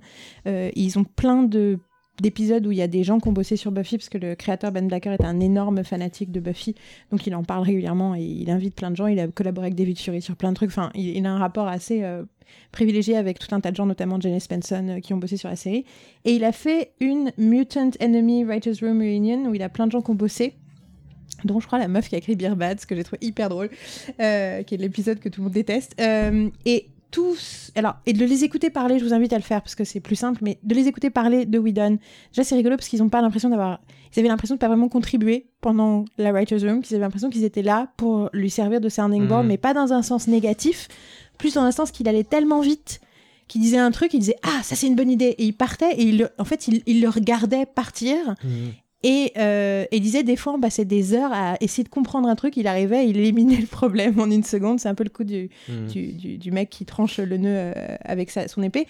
Mais ce qui est intéressant, c'est que par contre, au moment de l'écriture des scripts, il, les, il, leur, euh, il- justement, il leur donnait du pouvoir. C'est-à-dire que non seulement il les laissait mettre des trucs très personnels à l'intérieur du script, mais il insistait pour qu'ils produisent leurs propres épisodes, c'est-à-dire qu'il les envoyait sur le plateau.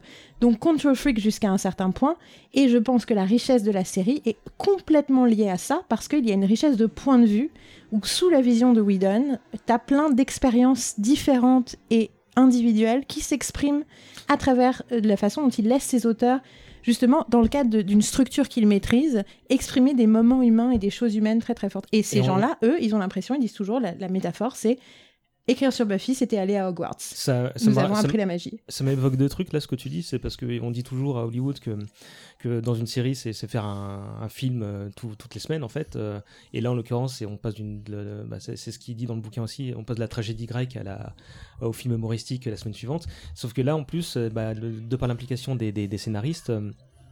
Euh, il, euh, l'autre truc que ça m'évoque, c'est que il leur demandait, euh, on n'a pas de base, on va partir de votre pire souvenir au lycée, de Ouais. votre pire humiliation, tout genre, et, on, ensuite euh, on voit comment on peut Oui. broder quoi. Oui, quel est le pire truc qui te soit jamais arrivé? Quel est le truc C'est James Masters en avait parlé aussi à Comic Con il y a deux ans. Quel est le pire truc qui te soit arrivé dans ta vie, le Mhm. truc qui t'empêche de dormir C'est ça dont je veux que tu parles. Et James Masters disait, on les voyait sur le plateau arriver, ils nous regardaient comme si on avait compris c'était quoi leur truc euh, le plus intime. Mais, euh, mais euh, aussi, il y a le côté que la moitié des auteurs qu'il a embauchés, c'est des gens qui venaient de la sitcom. Ça, c'est aussi un truc qui est fascinant. C'était qu'il a pris des gens qui savaient construire du drama, il a pris des gens qui savaient écrire des blagues. Et il a dit maintenant vous travaillez ensemble. Janice Svensson, elle a fait que de la sitcom jusqu'à Buffy. Ensuite, elle est partie bosser sur Battlestar Galactica. Tu vois, donc tu sens la transformation, euh, mais aussi le côté hybride dès le départ. Je veux des artisans de, de, de capacités, de talents différents pour qu'ils viennent. euh, et il y a vraiment ces trucs-là aussi chez Whedon. hein. Il y a l'idée on a besoin de ceux qui savent écrire, ceux qui savent faire ci, ceux qui savent faire ça. C'est pas grave si tu sais pas tout faire. Ce qui compte, c'est que tu contribues. Quoi. Il y a, euh, pour Et que tu autant, nous racontes euh, tes histoires d'adolescence. Il y, a- il y a eu aussi bah, quelques difficultés euh, qui n'ont pas manqué euh, pour autant tout au long de la, la série. Chaque saison, les scénaristes devaient s'adapter à de nouvelles contraintes, parfois les départs de- des acteurs.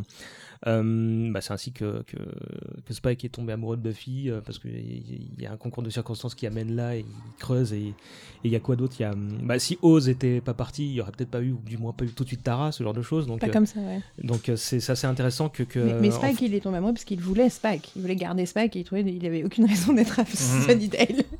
Euh, les deux trois controverses qu'il y a eu, euh, qui n'en sont pas vraiment, mais il y a eu l'histoire du bisou de Tara et de Willow, qui, si je dis pas de bêtises, était le premier bisou lesbien de la Sur télé. une grande chaîne, ouais.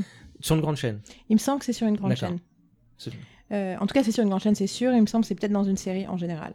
C'est la, la réaction de Whedon, euh, comment dire, aux quelques, enfin, aux quelques personnes qui n'ont pas apprécié, elle était, était sensationnelle. euh, je sais pas si vous Ouais, mais je pense que c'est une réaction. En fait, je pense qu'il n'y a pas eu vraiment de tollé. Il y a eu une bataille en amont avec le network.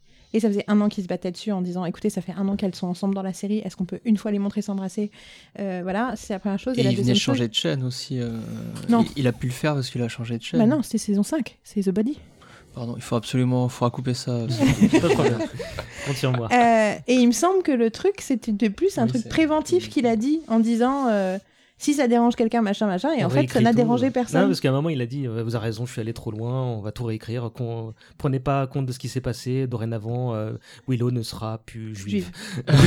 Mais il me semble que ça, c'est un truc préventif. C'est pas, il n'y a pas eu une vraie controverse. Il y a une controverse justement l'année d'après avec euh, la mort de Tara pour le coup. Et c'était du coup de l'autre bord justement. C'était la communauté lesbienne qui a dit euh, vous pouvez arrêter de tuer nos personnages s'il vous plaît. Parce que tous les couples lesbiens sont séparés de façon assez dramatique dans énormément de séries. hein. De la fiction en la- hein, de la euh. fiction en général, en particulier dans les séries où euh, les lesbiennes finissent toujours par mourir. Il n'y en a pas beaucoup et il y en a généralement, elles meurent, elles, généralement, elles meurent après avoir baisé, juste après. Euh, mais, et du coup, effectivement, ça a posé beaucoup de soucis. Euh, La blague, c'est Drew Greenberg, qui est le, le- l'auteur euh, homo de la série, qui était absolument euh, horrifié par le fait qu'à aucun moment, tous ces activistes militants n'ont pensé à lui poser la question de ce qui s'était passé, de s'il y avait un truc et tout, avant de commencer à expliquer que Mhm. c'était euh, que c'était volontairement, parce que c'est ça Une le problème manière de, de- de dire vous les gars vous auriez pu réfléchir euh, alors que quel- techniquement en plus c'est pour ça que c'est tragique tu vois l'idée c'est qu'il a pas pensé à la lesbienne il a pensé à elle s'aime couple, plus que jamais C'est plus que jamais, c'est le, le personnage le plus positif, le plus Mm. beau, le plus bienveillant de l'ensemble du Buffyverse, en fait, Tara. Donc il faut que ce soit Tara qui meurt à ce moment-là et qui meurt de façon aussi le- violente le et, aussi normale avec de très très grosses guillemets, Et puisque la normalité n'existe pas. et du, et de mais ce- la norme par contre elle existe Euh, en controverse, il y a eu cette histoire de, de, bah, de Columbine qui a failli aussi, euh, Oui. qui a fait que le dernier épisode de la saison 3 n'avait pas été diffusé tout Pas de le dernier, suite. non. euh, les Ah, deux Alors, si, il y en a eu un parce qu'il y avait une histoire justement d'un gamin qui voulait tirer dans, dans la foule et donc celui-là il a compris, euh, surtout à quelques jours de Columbine, que celui-là soit, soit déprogrammé. Mais par contre, il voulait faire pareil avec. Ascension, ils ont fait pareil Mais La ils ont fini par le diffuser celui-là. oui mais la deuxième partie de la donc c'est pour ceux qui ont vu les- le final de la saison 3 la deuxième partie a été diffusée fin août Mhm. donc trois mois après la première partie ce qui est extrêmement cruel pour euh, pour les fans Euh, et bah, et t'en parlais, je crois que c'est toi qui parlais du changement de chaîne. euh, il y a aussi euh, Oui, petite, tout à euh, fait. un gros quiproquo, enfin qui, qui était une histoire de gros sous, hein, tout simplement. euh. Alors ouais, les détails, c'est que la, WB euh, est resté dans le flou, plus ou moins. Enfin, Parce que 5 ans, c'était un peu leur, la, la fin d'un premier. tout le monde avait signé des contrats de 5 ans, en fait, les comédiens aussi, tout ça. Donc, euh, il y avait un flou. Ils ont tardé à dire s'ils renouvelaient ou pas. Et euh, UPN s'est jeté sur le truc en disant Bah tiens, nous on la Nous, rachète. là. Et- Et il y avait aussi, Je crois que c'est euh, passé un plus ou moins comme ça. Il ouais. y avait apparemment une, espèce de bataille rangée euh, dans, dans, dans l'ombre entre la Fox et euh, WB qui, euh, parce que euh, bah, ça rapportait mais pas assez, euh, je sais plus dans quel Et puis WB, WB voulait, voulait renouveler son catalogue Il à ce moment-là ouais. aussi. Et du, coup, il- IPN est arrivé à point Il y a eu aussi donc euh, la promesse d'avoir un peu plus de liberté aussi, parce que donc il y avait eu euh, régulièrement des, des petits conflits entre euh, Whedon et, et- et sa chaîne, euh, voilà, pour il voulait imposer des choses et la chaîne voulait pas.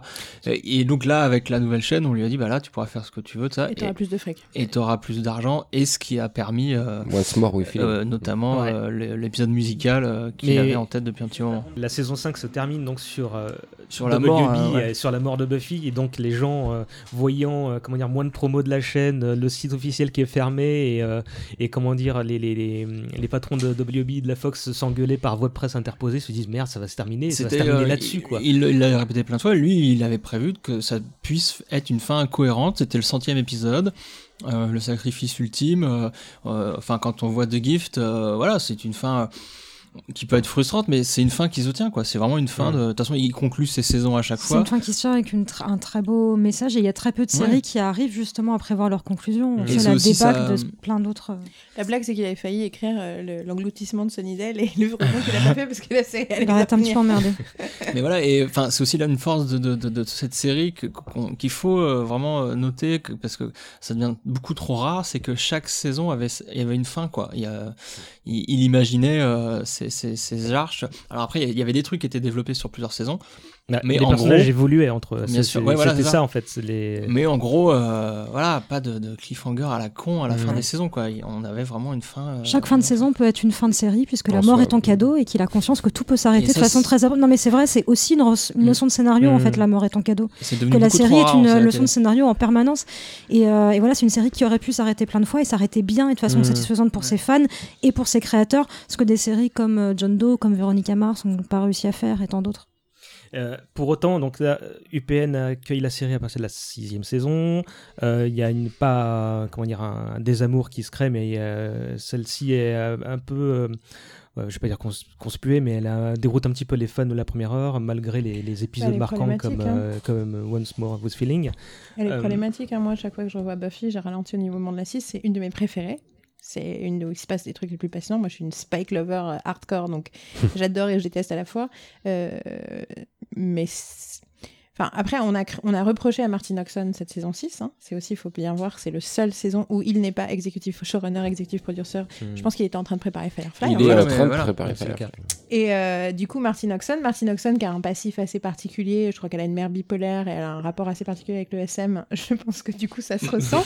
elle dit toujours qu'elle est mistress of pain. Euh, ça se pense, ça, Ça, se se sent dans la très saison bien 6. et ça n'a pas beaucoup plu à beaucoup de gens à l'époque. Voilà, euh. et euh, moi, en la revoyant plein de fois, euh, je continue à penser qu'il y a un vrai problème d'exécution dans cette saison. C'est-à-dire qu'il y a énormément de choses fascinantes, mais il y a tout un tas de moments où je sors du truc parce que justement, il n'y a, y a, il y a pas le- le- l'homogénéité, le, le, le, le- le- le- la connexion Mhm. entre le message, la métaphore, le message profond psy, euh, ce qui se passe et le texte qui est dans les autres saisons. Des fois, c'est trop... une saison très théorique. Ouais. très théorique avec beaucoup d'intentions très lourdes. Et c'est intéressant que ce soit un petit Ouais. peu une saison menée par une femme parce que c'est une saison sur la question de la monstruosité et qu'est la féminité sinon la monstruosité. C'est ce qu'aborde cette saison-là. C'est l'interrogation qu'a Buffy sur elle-même, sur son identité. C'est passionnant, mais c'est hyper conceptuel. C'est, non, c'est hyper conceptuel et en même temps parfois trop littéral. Tu as tout le rapport avec euh, Willow dans Wrecked and Smashed, Mm. l'épisode où Willow euh, se, se bourre la gueule euh, métaphoriquement avec la magie et qu'elle crée la- la- l'accident de voiture. Il y a quelque chose de presque trop littéral dans cette scène-là. Il y a tout un tas de moments qui sont trop explicites pour moi et en même temps c'est ma saison préférée, enfin, euh, une de mes saisons préférées. Et du coup c'est rigolo parce que je pense que Whedon manquait Mhm. justement pour ce- cette capacité, pas seulement d'être un visionnaire et un génie, mais cette capacité d'être un, un musicien qui justement fait en sorte que tous les instruments fonctionnent en même temps et s'accordent mieux. ouais. Et du coup, sixième saison, donc qui sera l'avant-dernière, puisque après il est convenu que la septième soit la dernière, peut-être pas dès le début, euh, je sais plus. euh, Bah, disons que UPN a signé pour deux saisons. hein. Ils ont dit dès le départ c'est 44 épisodes, donc de toute façon c'était sûr.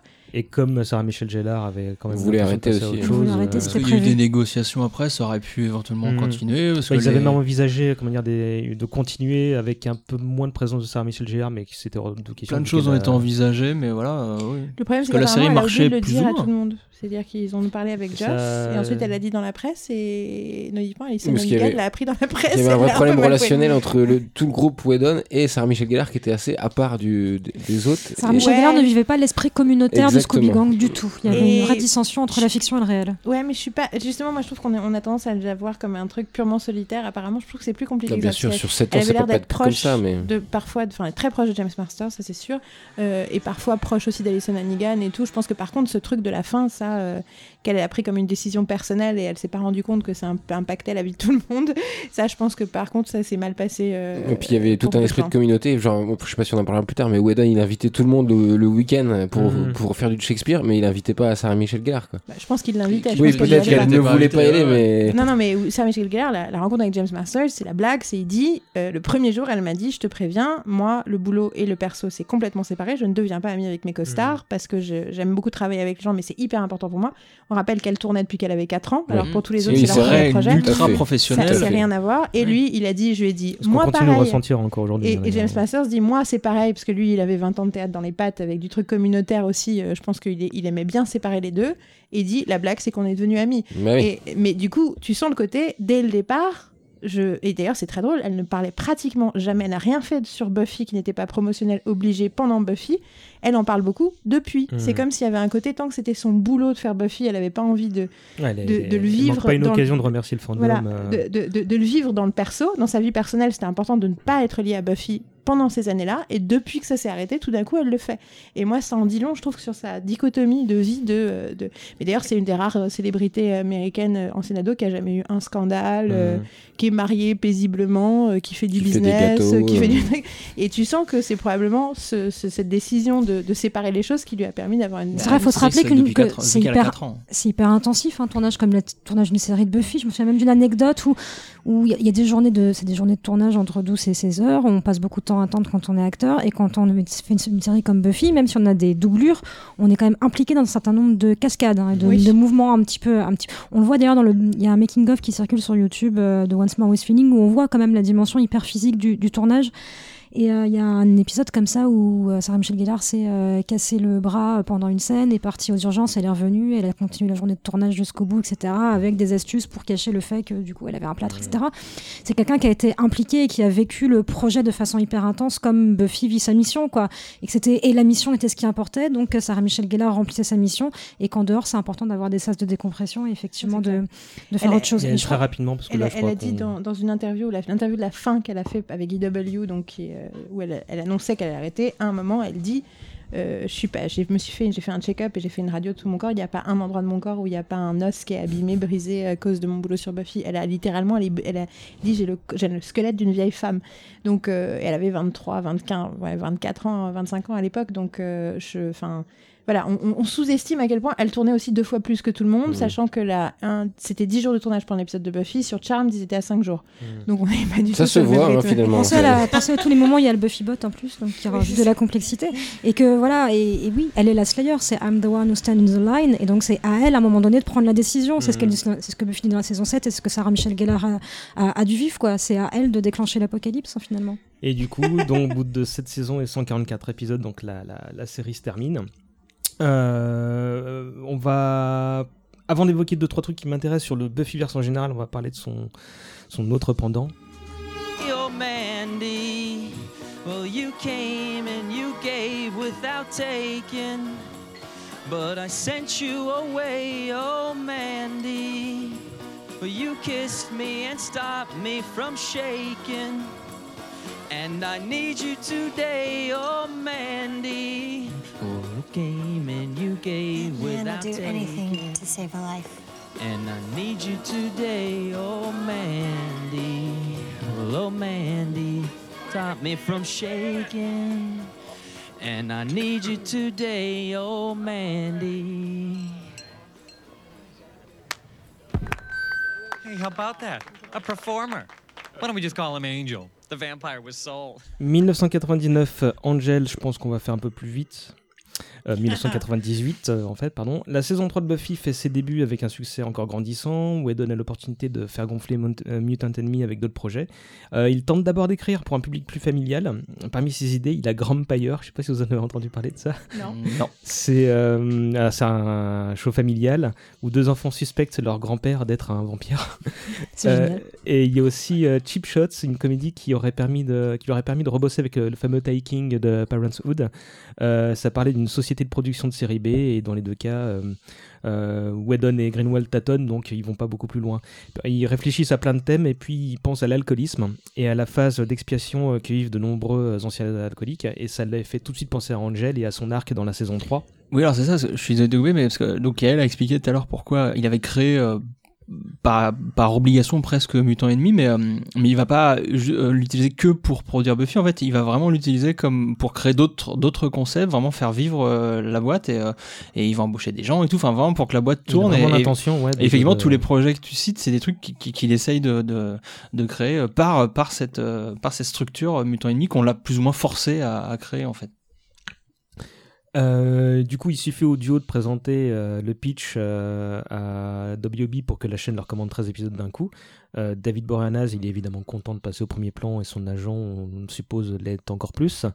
Euh, bah, bon, on va pas vous demander de, de quoi ça parle, Angel, mais. euh, mais J'ai une citation sinon. Vas-y, vas-y. ça faisait longtemps. Euh, non, parce que bah, pour- si on veut résumer, en fait, très, très, très basiquement, Non, c'est la euh, citation que j'allais dire. il dit que Buffy, c'est à propos de grandir. Angel, c'est euh, vraiment à propos de être déjà grand, gérer ce qu'on a déjà fait et la rédemption. Voilà, c'est ça le, le thème de, de Angel. C'est un- une anecdote que j'aime beaucoup qu'il a dit plus tard. C'est il a dit toutes les on dit pro, on, on pense à Angel comme étant une extension de Buffy, mais ironiquement toutes les séries de la WB essayent d'être Buffy. La seule qui essaye Mm. pas de lui ressembler, c'est Angel. C'est Et c'est ce qu'il dit quand Angel est annulé à son tour. euh, J'ai trouvé ça un peu hautain, mais je connaissais pas les autres séries de l'époque. Ben, euh, Dawson, euh, Charmed, euh, Roswell. euh, Roswell, c'est WB. Donc on est, en fait, c'est ça. C'est ils ont tiré, ok, les ados un peu smart avec des trucs surnaturels, ça plaît à tout le monde, mais Buffy c'est un peu trop compliqué. Du coup, ça continue à avoir un public de niche. Donc on va simplifier un peu le truc sur d'autres séries. D'où les autres séries euh, qui, qui essaient de ressembler à Buffy, Euh, sachant que euh, pour moi, Angel, de la façon dont je le résume aux gens qui disent ah mais moi j'aime pas trop Angel, je dis pour moi Angel est le yang du quand Buffy est le yin. Mhm. Donc quelque part, Angel permet d'explorer tout ce que Buffy ne peut pas explorer. Et si on voit les deux euh, l'une après, enfin l'une avec l'autre, on, on a une vision beaucoup plus complète de l'univers, notamment le rapport à l'altérité qui est euh, dans le cas d'Angel euh, incarné par les démons et tous ceux qui ne sont pas humains. Et ça, c'est un truc que La Buffy a moins le temps de faire. La question de la famille est centrale dans aussi, Angel et est développée de façon très différente par rapport à Buffy. Qu'est-ce que ça veut dire que faire famille.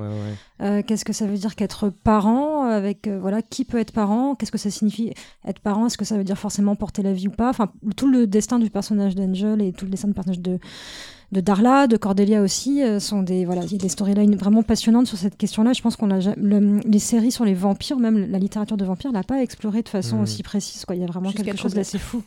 Il y, a- il y a un truc qui m'a interpellé aussi dans, dans Angel, c'est c'est, euh, un truc qu'on revoit quelques temps plus tard, enfin assez rapidement chez, chez, euh, dans Firefly. C'est aussi c'est le, la lutte contre un contre un mal personnifié, enfin euh, presque institutionnel, et euh, qui, qui est un mal plus grand que que, que, que le bien que on peut représenter, mais qu'on va combattre quand même. Parce que Angel a- affronte euh, tout au long de la série un cabinet d'avocats euh, maléfique. et Hart. Wolfram C'est quelque chose qu'il y avait dans toute son œuvre, donc c'est l'initiative dans Mm. Buffy, c'est euh, alors c'est quelque chose qu'il y a déjà dans Alien, mais dans tous les Aliens, la grosse compagnie, je sais plus, Wayland. je sais plus, voilà. Dans Dollhouse aussi, toute Dans la- Dollhouse, l'organisation. Euh, dans Firefly, c'est l'Alliance. Enfin voilà, c'est quelque Mm. chose. euh, Mais le, le qui- fait que ce qui soit un cabinet d'avocats, j'ai trouvé ça particulièrement crédible. J'ai trouvé Oui, c'est super idée. Mais ça, c'est plutôt peut-être La une métaphore idée est. transparente, oui. C'est une idée de Greenwald aussi qui avait un peu traité le. C'était pas, pas des avocats d'en Profit, mais. Si, si, si, si, je crois que c'est Ah, c'est aussi des Si, si, avocats. bien sûr. C'était C'est une holding qui gérait plusieurs trucs. Mais pareil, c'était c'était des démons mais d'en Profit, même euh, Mm. sans que ce soit dit, mais c'était la même chose. Et et il y a un truc sur la diversité, je... sur l'ethnicité en fait. Euh, parce que tu disais, on disait tout à l'heure que la, la- les questions raciales étaient. On n'en parlait pas autant à l'époque. Euh, un des reproches qu'on a fait à Buffy, c'est que c'est très blanc. Mhm. Moi, j'en ai parlé avec un afro-américain d'une cinquantaine d'années qui a découvert la série il y a un an et qui m'a, euh, new-yorkais, qui m'a dit Ça me dérange pas du tout parce qu'une ville comme ça, il y aurait que des blancs dedans. Donc, euh, ça m'étonne pas. Je trouve pas ça. euh, Tandis que Los Angeles, ouais, Tandis que. Los Angeles, c'est autre chose. Et pour le coup, il faut regarder le groupe. Il y a un anglais, un vampire, une américaine, une texane, un black, un vert. On est quand même sur un truc de diversité. Non, mais il y a vraiment ça. ouais. Il y a un mec vert, un mec noir. euh, et le fait que le couple, un des couples, ce soit euh, le black de Los Angeles qui vient de la rue. Donc, on rappelle qu'il y a le traumatisme des LA Riots qui est de 92, qui a beaucoup marqué les États-Unis. euh, le fait qu'il y a des gangs noirs dangereux à, à Los Angeles, c'est un truc qui est présent dans l'imagerie américaine, qui se maque avec une texane blanche qui représente justement tout le contraire de l'Amérique. On sent qu'il y a un, un désir de, de thématiser des choses qu'il n'a pas eu Mm. l'occasion de thématiser dans Buffy. Et puis, juste sur- pour compléter sur la question de l'altérité justement et de l'ethnicité, euh, un personnage hyper intéressant, c'est le personnage de Jasmine. Euh, et toute cette saison où le grand, le, Ah. la- bah, d'avoir d'avoir une grande méchante qui soit une méchante noire, Ouais. euh, qui soit montrée comme une méchante, on se dit oulala, oulala, mais on est en roue libre là, est-ce qu'on est en train de- d'aller droit dans le mur? Et qu'en fait, on, toute cette saison-là est hyper intéressante puisque c'est la saison qui remet euh, en question toute la, la question de la différence entre le bien et le mal et de quel côté on se situe. Est-ce que Angel et son Scooby Gang à lui sont vraiment du côté du bien et qu'à la fin de cette, euh, de, de cette saison, à la fin de l'Apocalypse, euh, voilà, la- le Big Bad de la saison dit mais est-ce que tu es bien sûr que tu travailles pour le bien et qu'en fait en me Mm. détruisant moi, tu vas recréer le chaos dans le monde, il va y avoir des guerres partout, des conflits, des émeutes, alors que moi je vous ai apporté l'harmonie et la paix. On est d'accord que il y a quelque chose de l'ordre un petit peu de la rhétorique qui est un petit peu qui est Qui est un peu forcé. qui est manipulateur mais, de euh, la part du personnage, mais c'est intéressant de, de- de réfléchir à ça, que cette femme-là a un double visage, elle n'est pas perçue de la même façon par tous les personnages, et, euh, et, et c'est intéressant du coup que ce soit ce- une personnage, un personnage à la peau noire et un personnage qui a une importance, une actrice qui a une importance dans le Whedonverse aussi. Bah, Et- la base, et- et ça c'est là- c'est là, c'est Morena très Baccarin subtil. qui devait faire le, le rôle euh, avant C'est que ce soit euh, Gina Torres. merci. Gina Torres. Mais du coup, il y a ce, ce, ce- ce côté-là, un personnage qui a un personnage qui a du coup des voilà des, origines métisses, on va on va dire, mais qui est du coup construit comme une figure d'altérité par rapport à une grande partie du du, du, du- du casting blanc et euh, et qui permet et qui interroge les, les, les héros de la série sur leur rapport au bien au mal et leur Mhm. rapport à l'apparence. Vous, vous vous me percevez comme un personnage négatif et dangereux, mais en fait vous n'êtes pas forcément du bon côté de la barre. Sachant que ça commence par euh, quand même l'idée géniale que moi j'adore, qui est Happy Shiny People, qui est l'idée de l'enfer, c'est les gens heureux. et quand t'es dépressif et surdoué, c'est vrai, l'enfer. Il y a tout, pour moi, j'ai toujours pensé que Buffy était une métaphore de la, de, de- des gens qui étaient donc dépressifs ou simplement un peu plus intello ou un peu plus dans la remise en question et qui voient les démons du quotidien que Mhm. tous les gens normaux ne voient pas et que du coup ils sont marginalisés par leur, euh, par leur vision euh, assez euh, réaliste de- du monde et que du coup les, en fait le, le Scooby Gang c'est des gens qui, qui voient la réalité alors que les autres la voient pas parce qu'ils sont dans leur construction sociale Hmm. donc quelque part c'est la- le, le- ça pousse ça au, au truc c'est il y a rien de plus horrible que de voir tous ces gens qui ont l'air hyper heureux alors qu'en fait non c'est il y a un démon au milieu du au milieu du truc Euh, on a une période où, même s'il n'est pas showrunner des deux séries, euh, Whedon bosse jusqu'à 16 heures par jour. Euh, comme euh, Angel est co-créé par David Greenwalt, euh, c'est lui qui va devenir showrunner de, de la série, du moins jusqu'à la saison 3. Il sera suivi par David Simkin, si je dis pas de bêtises, qui va être lui-même remplacé par euh. Tim ouais. Euh, et Jeffrey Bell pour la saison 5. Euh, la- On va parler d'ailleurs un petit peu de Tim Miner, même si on, comme ça on préfigure un peu Firefly. Euh, cette nouvelle création euh, crée quelques tensions dans, dans, dans le staff de Mutant Enemy, parce qu'en gros il y a l'équipe A et l'équipe B. euh, Mm. euh, l'équipe A étant Buffy, l'équipe B étant Angel, et on a, il y a apparemment euh, c'est un petit retour au lycée pour, pour ces gens-là. Euh, Whedon passe beaucoup plus de temps, enfin Papa passe beaucoup plus de temps avec euh, les aînés sur, sur Buffy, et et il y a quelques scénaristes d'Angel qui le prennent mal, euh, qui moi j'avais toujours entendu Charisma Carpenter mais pas les autres en fait. ben, apparemment, Tim Miner a, été a beaucoup Oui. souffert de ça, justement. Et euh, il, euh, au bout d'un moment, il, il va jusqu'à reprocher à Whedon de ne pas l'avoir invité à sa fête, justement, euh, chez lui, alors qu'il y avait. d'anniversaire, je ouais, ouais. Et euh, du coup, bah, euh, il y a un départ compliqué entre ces deux-là, et puis finalement, ils, ils enterrent l'âge de guerre et ils se rendent compte qu'ils sont un peu pareils, en fait, qu'ils ont beaucoup plus en commun que, que, que ce qui se reproche. Euh, ils sont tous les deux un peu plus en colère qu'ils veulent bien le laisser paraître, et du coup, bah, en fait, il gagne en grade, et c'est lui qui va faire le, le plus de- d'épisodes de- d'Angel, je- si j'ai pas de bêtises. dans, justement dans le bouquin, dans la biographie, on, on voit que à chaque fois qu'il va ren- rencontrer des futurs collaborateurs, il y a toujours un début un peu un peu chaotique, un Mhm. peu. Oh là là, moi j'avais adoré là sa rencontre avec euh, Solomon, où- qui, qui qui rencontre pour monter le, le, le pilote et euh, au départ le gars lui dit oh là, moi je, je regarde pas, je lis pas les scénars quand je monte et tout. Euh, Whedon, qu'est-ce que il- c'est que ce gros con Je vais jamais tout. Et puis finalement, ils vont collaborer ensemble et ça va être. Bah, ça- ils reconnaissent que l'un et l'autre ont besoin d'un peu de C'est créativité. ça. Mais j'ai l'impression que, euh, ouais, à chaque fois, ouais, voilà, mais ça, c'est des gens qui se ressemblent, en fait, qui, et qui, et qui, leur apparence n'est pas ce qu'ils sont, en fait. Et j'ai l'impression que c'est beaucoup ça, et Timinir aussi, la, la, la rencontre avec et un peu ça, et il se dit, euh, qu'est-ce que c'est que ce mec, là, un but de lui-même, qui parle pas au petit personnel et tout. Alors, c'est, c'est pas, c'est pas ça, c'est pas ça, le, le- voilà, savoir dépasser Mm. l'apparence. Il y a ouais. aussi ça, aussi, dans, dans sa vie, à lui, dans ses rencontres professionnelles, j'ai l'impression. Je, je pense que c'est un peu le côté. euh, moi, je, je m'entends pas avec quelqu'un et je découvre qu'il connaît Buffy et je fais Ah, en fait, c'est quelqu'un de bien. c'est ce que je disais tout à l'heure sur la clé, c'est-à-dire Ouais. que on, surtout ces gens qui sont autres, qui sont un peu différents, ils sont habitués à se conformer extérieurement à un truc qui leur ressemble pas complètement et surtout ils sont après, ils ont appris à se méfier de tout le monde. Mm. Et donc du Ouais, coup, ça, ça, met du temps à comprendre ouais. que ah, mais en fait, cette personne, euh, on a, on est tous les deux des, des aliens cachés, sommes secrètement des reptiliens et donc nous pouvons nous parler. Et du coup, Il structure un peu la série euh, bah, sans forcément se rendre compte, vu qu'il se doute pas qu'il va être l'auteur principal, euh, pas le showrunner, mais celui qui va livrer le plus de texte. Euh, pour autant, cette, série-là, plus que Buffy, qui est, comme tu le disais tout à l'heure, Carole, chaque saison a une histoire, là j'ai l'impression que chaque saison au début se cherche. euh, surtout la une où au départ c'est l'épisode de la semaine où il va régler une enquête. L'écart, de- enfin la différence qu'il y a entre chaque saison est beaucoup plus marquée dans Angel que dans Buffy, j'ai l'impression. Oui, mais pas au sein de la même saison.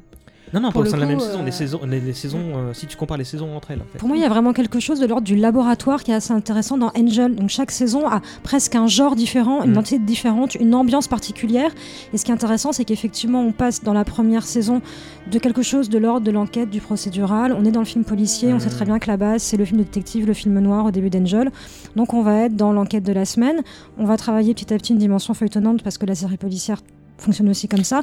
Et je t'interromps parce qu'il y a aussi un problème au début de la série, c'est bah, le personnage qui va jouer Doyle qui s'appelle Queen, merde, Queen, euh, je sais plus quoi. euh, euh, Glenn Quinn, qui euh, en fait se révèle être toxicomane. Et euh, Il c'est se pour, ouais. et c'est pour ça qu'il est Mm. viré au bout de 13 épisodes, parce qu'en fait, il. Neuf. il- n'est pas gérable. Et voilà, il est difficile à gérer. Bon, en plus, le, le, le bonhomme est réellement mort, je crois, quelques années plus tard d'une de- overdose. overdose. Mm. Mais euh, Et- oui, c'est- et pendant donc ça- longtemps, ils l'ont pas dit. hein. Pendant longtemps, ils ont dit euh, oui, c'était toujours prévu qu'il meure au début, machin. Et c'est justement dans, la, dans la- le podcast dont je parlais avec la Writers Room, ils ont posé la question, mais d'ailleurs, comment ça s'est passé? Il dit ben. Ça s'est passé quand est-ce que la décision de tuer Doyle est arrivée Il dit le premier jour de, le- au- de- pendant le tournage. tournage du pilote on s'est rendu compte qu'il était jamais à l'heure. Il dit c'était un mec génial qui avait plein de soucis et il était juste jamais là. Je pense que c'est assez pertinent d'avoir travaillé le scénario comme ça et d'avoir prévu la mort du personnage, sans vouloir la mort de l'acteur évidemment, pour pas se retrouver dans une situation comme celle qu'a pu connaître une série comme Glee, où en plus on donnait l'impression, avec le cas de Cory Montis, donc, euh, qui est mort dans des circonstances un peu similaires, euh, de devoir intégrer très rapidement la mort d'un personnage dans une série parce que l'acteur disparaît, et, euh, et qu'en plus là leur difficulté c'était que euh, le personnage était un personnage hyper lisse, bien sur tout rapport, comme tous les personnages d'Angly, et que du coup la, la réalité venait un peu fissurer la, la fiction. Et pour moi, ça a été un moment de désamour avec cette série-là. Et euh, en termes de narration, la série fonctionne plus du tout à partir de ce moment-là. Et la mort du personnage a été hyper mal gérée euh, en termes d'écriture de scénario, parce qu'il y avait un épisode qui était vraiment euh, une autre funéraire. Enfin, on a vraiment eu l'impression Mhm. d'assister à un enterrement. C'était, c'était hyper, hyper malaisant pour moi cet épisode, hyper, hyper dur. Et, et j'ai jamais réussi à continuer la série après. Donc Angel parenthèse fermée sur sur Glee pour pour dire à quel point si on sent qu'avec un, un acteur ce sera pas possible d'aller plus loin dans- avec un personnage, c'est bien de, de, de prévoir une storyline où le où le, le personnage a une vraie fin et que pour un acteur il y a un vrai parcours qui est aussi intéressant et, euh, Oui, et puis et pas de s'en débarrasser de fa- se débarrasser du personnage de façon hâtive ou pas se retrouver piégé par la disparition réelle de, de l'acteur. Et, que là- et que là pour moi c'est assez ça- euh, C'est- une fin en termes d'écriture.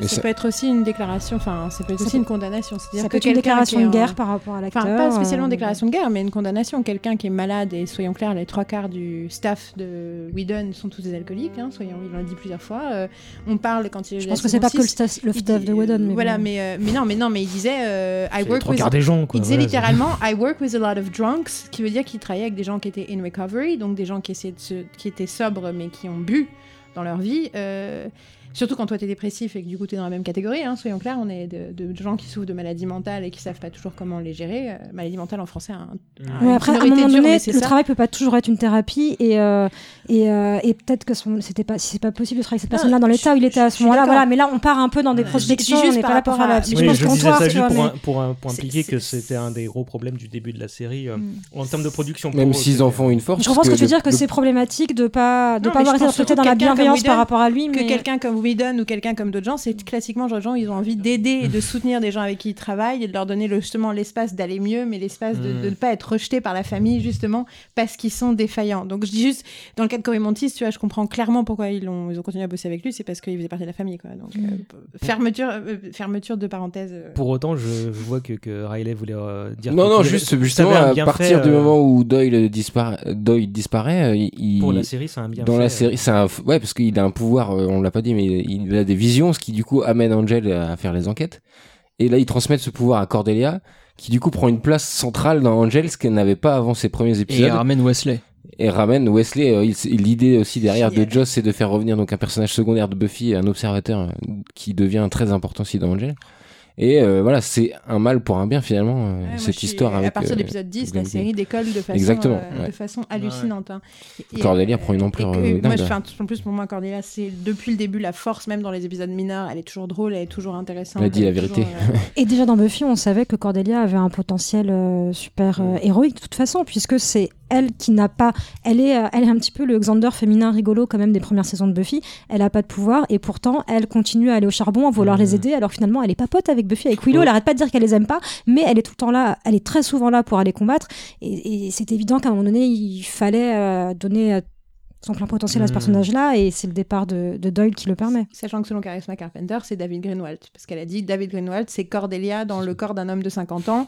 Euh, tout ce que Cordelia est, c'est David Greenwald qui l'est. C'est lui qui a donné euh, C'est son lui qui a protégé euh, l'écriture du personnage voilà. toutes ces années. C'est ça. Et Du, c'est pour du ça coup, que vous avez tous génial. regardé Angel, là, il n'y a pas de. Tout à fait. Genre oui, de nombreuses fois. Je me posais la question. ouais. J'adore, j'adore, j'adore Angel. Et pour le coup, la première saison est problématique à plein de niveaux. Ce qui est rigolo, c'est que c'est en même temps que la saison 4 de Buffy, qui pour selon tous les fans et aussi avec la première peut-être, c'est le plus- problématique au niveau de son homogénéité, au niveau de certaines thématiques, de certaines storylines, de certains personnages comme Riley.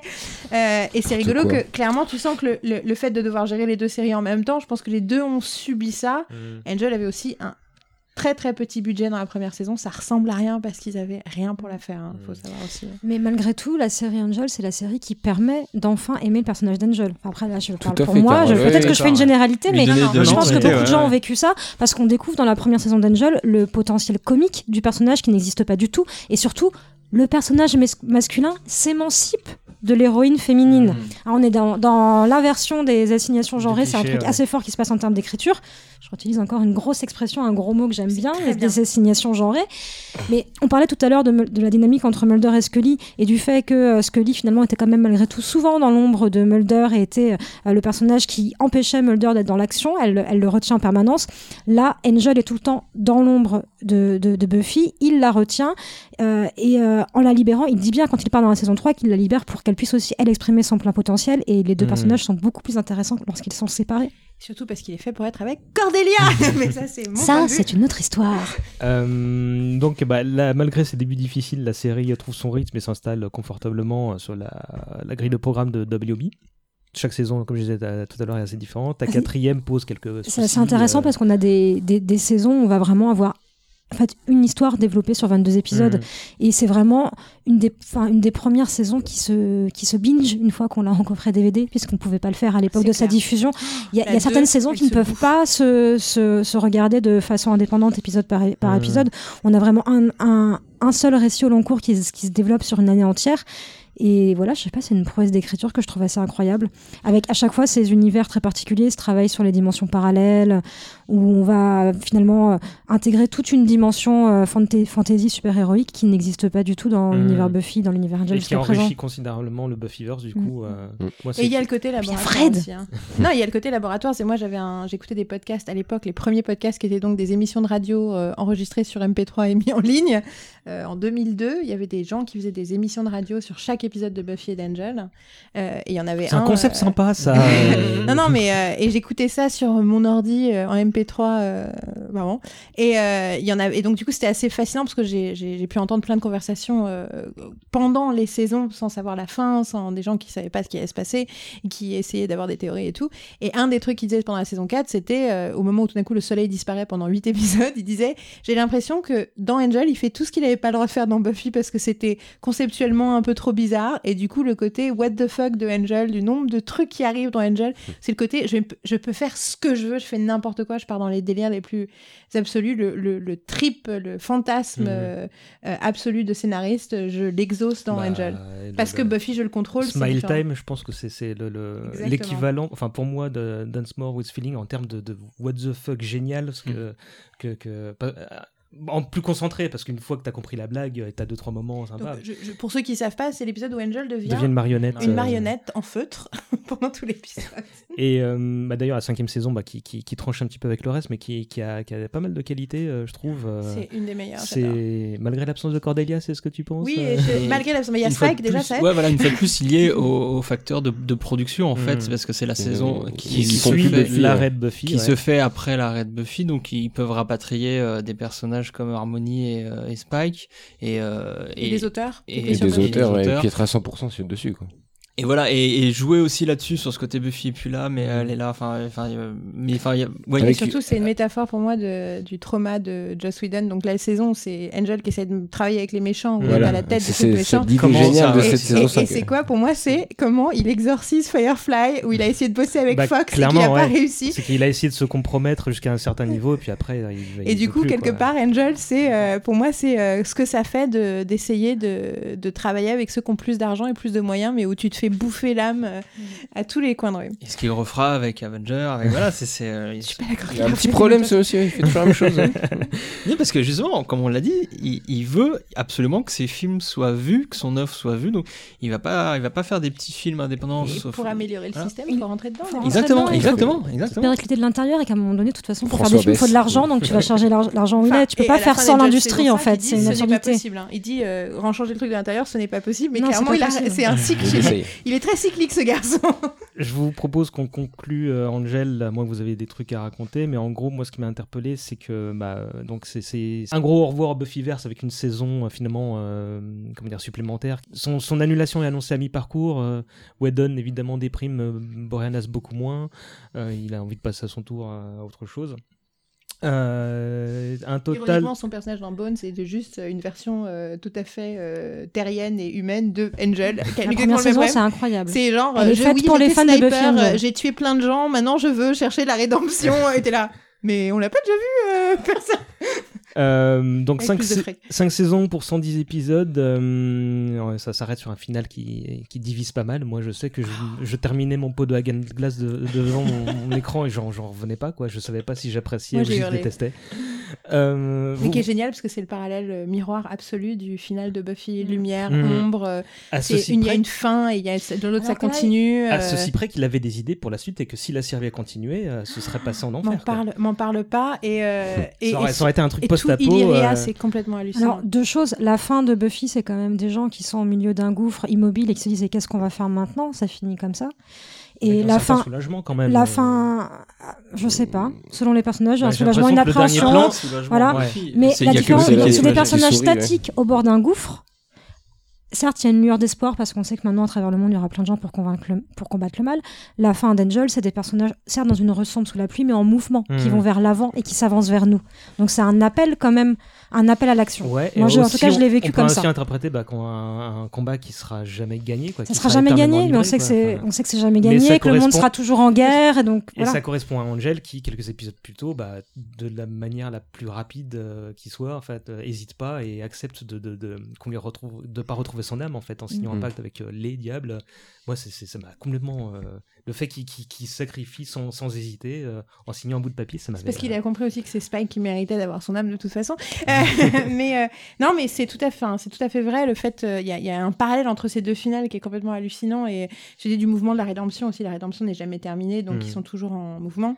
Et puis quelque part, les autres, ils ont terminé leur adolescence, mais ils commencent leur vie, alors que eux, ils sont dans la vie adulte, donc bah ça s'arrête pas.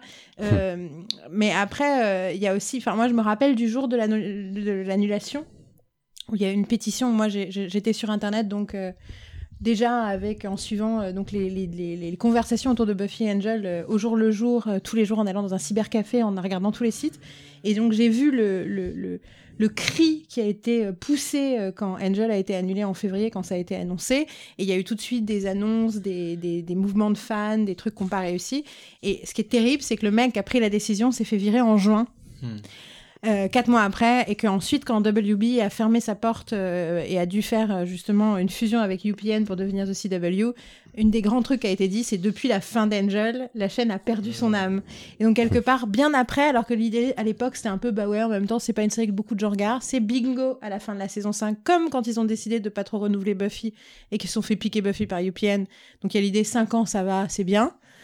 Et euh, finalement, ça a peut-être signé l'arrêt de mort de la chaîne quand même, de se débarrasser d'Angel.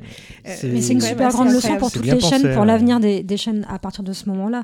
C'est que même une série qui rapporte pas autant d'argent qu'on voudrait est aussi importante dans l'image d'une série, dans Mm. qu'est-ce qu'on veut construire pour la série comme finalement ligne éditoriale, comme identité, et qu'il y a des, des éléments comme ça, un petit peu de- d'image de, marque qui sont importants, et euh, des chaînes comme, euh, comme HBO par exemple le comprennent très bien. Je vous propose de. de, de- Pas Netflix, euh, visiblement. Pardon Netflix ne comprend pas ça, visiblement. Oui, on- C'est un supermarché Netflix, Ouais. c'est une Mais autre, c'est pour mais ça. ça c'est une autre histoire. Ouais. Euh, On chie sur Netflix un peu là bah ouais, là, on y est. Vous êtes fan de Sense8, c'est pour ça que vous dites ça. ouais, ouais. Euh, très très très très rapidement, euh, est-ce qu'on peut Bon évoquer deux trois euh, tentatives de spin-off qui ont pas donné qui- Ah ben Reaper, euh, mais Reaper, euh, c'est euh, Tentative de Reaper, ça va se faire, parce qu'on est en train, Reaper, on est en bosse train de dessus, dessus euh, avec avec Riley. Donc il voulait faire, euh, oui, il y a eu un une- de, de- de téléfilm ou de série, c'était pas très C'est une clair. série prévue avec la BBC. Voilà, copro avec, une histoire de euh, partenariat. Donc Reaper, c'était le surnom du personnage de, de Giles. euh, quand- pendant ses études. ouais. euh, voilà, Ça aurait c'était- été sa jeunesse, ouais. L'idée était de faire euh, une série sur lui, sur ce personnage-là, mais ça s'est pas fait. Il y a eu un truc avec euh, Face aussi. Bah, il voulait faire un spin-off avec, avec Face. Face. mais ça c'est pas. Elle a refusé pour faire True Calling. Il y a- Excellent choix. Il y a. Mais surtout que dans le spin-off de Fate, c'est qu'elle se baladait avec sa moto dans des petites villes pour taper sur les démons et que c'était Spike, son sidekick, en fantôme. Et moi je dis Face et Spike. Ça aurait été En génial. fait, c'est Supernatural, mais avec euh, Face sur une Ce moto ont- et Spike en Ce fantôme. qu'ils ont fait dans les comics finalement après avec euh, After, euh, non pas After, euh, Angel and Face euh, qui font, euh, qui reprend un peu ce principe. Euh, Il y a eu aussi un projet de téléfilm sur Spike, justement, euh, que- qu'aurait voulu faire euh, Tim Miner, hein, qui s'est pas fait. Euh, Il y a eu euh, L'animation. Animation, ouais. Vous connaissez l'histoire euh, de, de- de Ouais, ce c'était en saison 5. Euh, Il y a Jeff Lobb qui débarque, donc qui est un grand scénariste euh, de télé et de comics, qui a fait Surtout de comics à l'époque, ouais, mais, Ouais, qui a bossé sur Lost ensuite. et Heroes. Ah merde, ça fallait pas le dire, je Ah pense. bah, Ouais. oui, mais c'était celle-là où il était quasiment showrunner. Et donc voilà, l'idée c'était de faire une série animée sur euh, qui se passerait en saison 1, donc ce qui permettait à Joss de Joss Whedon de revenir un peu au thème euh, de base de la série, ce qui avait lancé les, les métaphores et les symboles de la saison 1, et euh, sans le contenu sexuel, enfin le contenu, les, les, euh, le sous-texte, merci Sarman, Ah, comment il t'a sauvé la le vie là sous-texte sexuel. Et euh, bah, ils ont commencé à bosser, ils ont embauché euh, plusieurs scénaristes, donc Steven Day Knight qui a fait une carrière, qui a fait carrière aussi, qui est resté après sur euh, sur la série. Sur les- la série qui dernièrement a fait euh, la première saison. de Daredevil, ouais.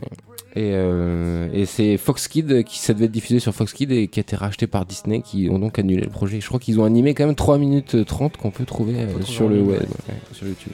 Et euh, parmi les projets Dommage. annulés, on a aussi échappé à un reboot. vous vous souvenez du film qui a été annoncé il y a deux ans? Oui, oui, Oh, oui, très bien. Euh, Un peu plus même. Ils euh, ont des reboots tous les ans, non?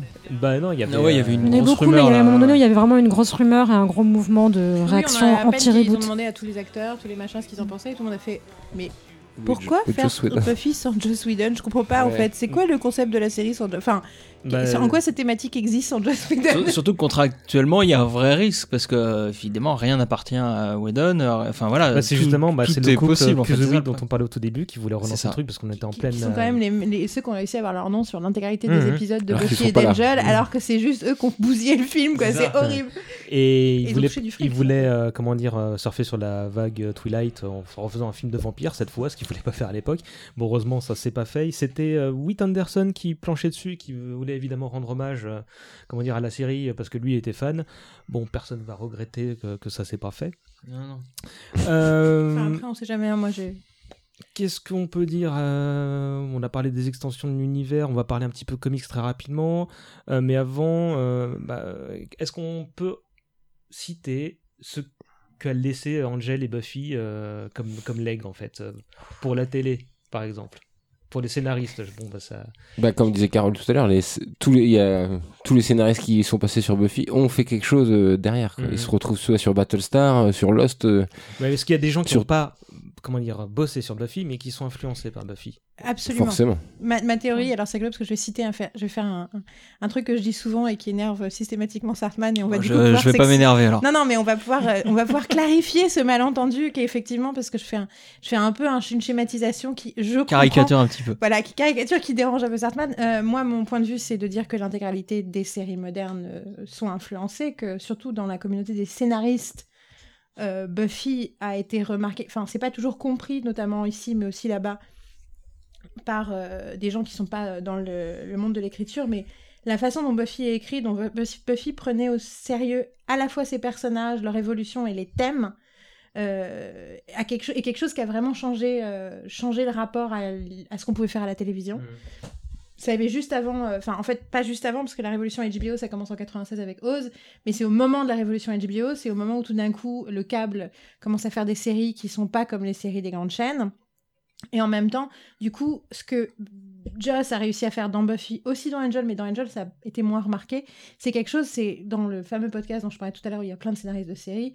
Buffy est un truc qui est cité de façon très régulière par tout un tas de gens, très différents les uns des autres. Pour les 20 ans de la série, Yahoo a fait une espèce de slideshow avec tout un tas de, ré- de, de- de citations de gens à qui ils ont demandé est-ce que vous étiez influencé par Buffy?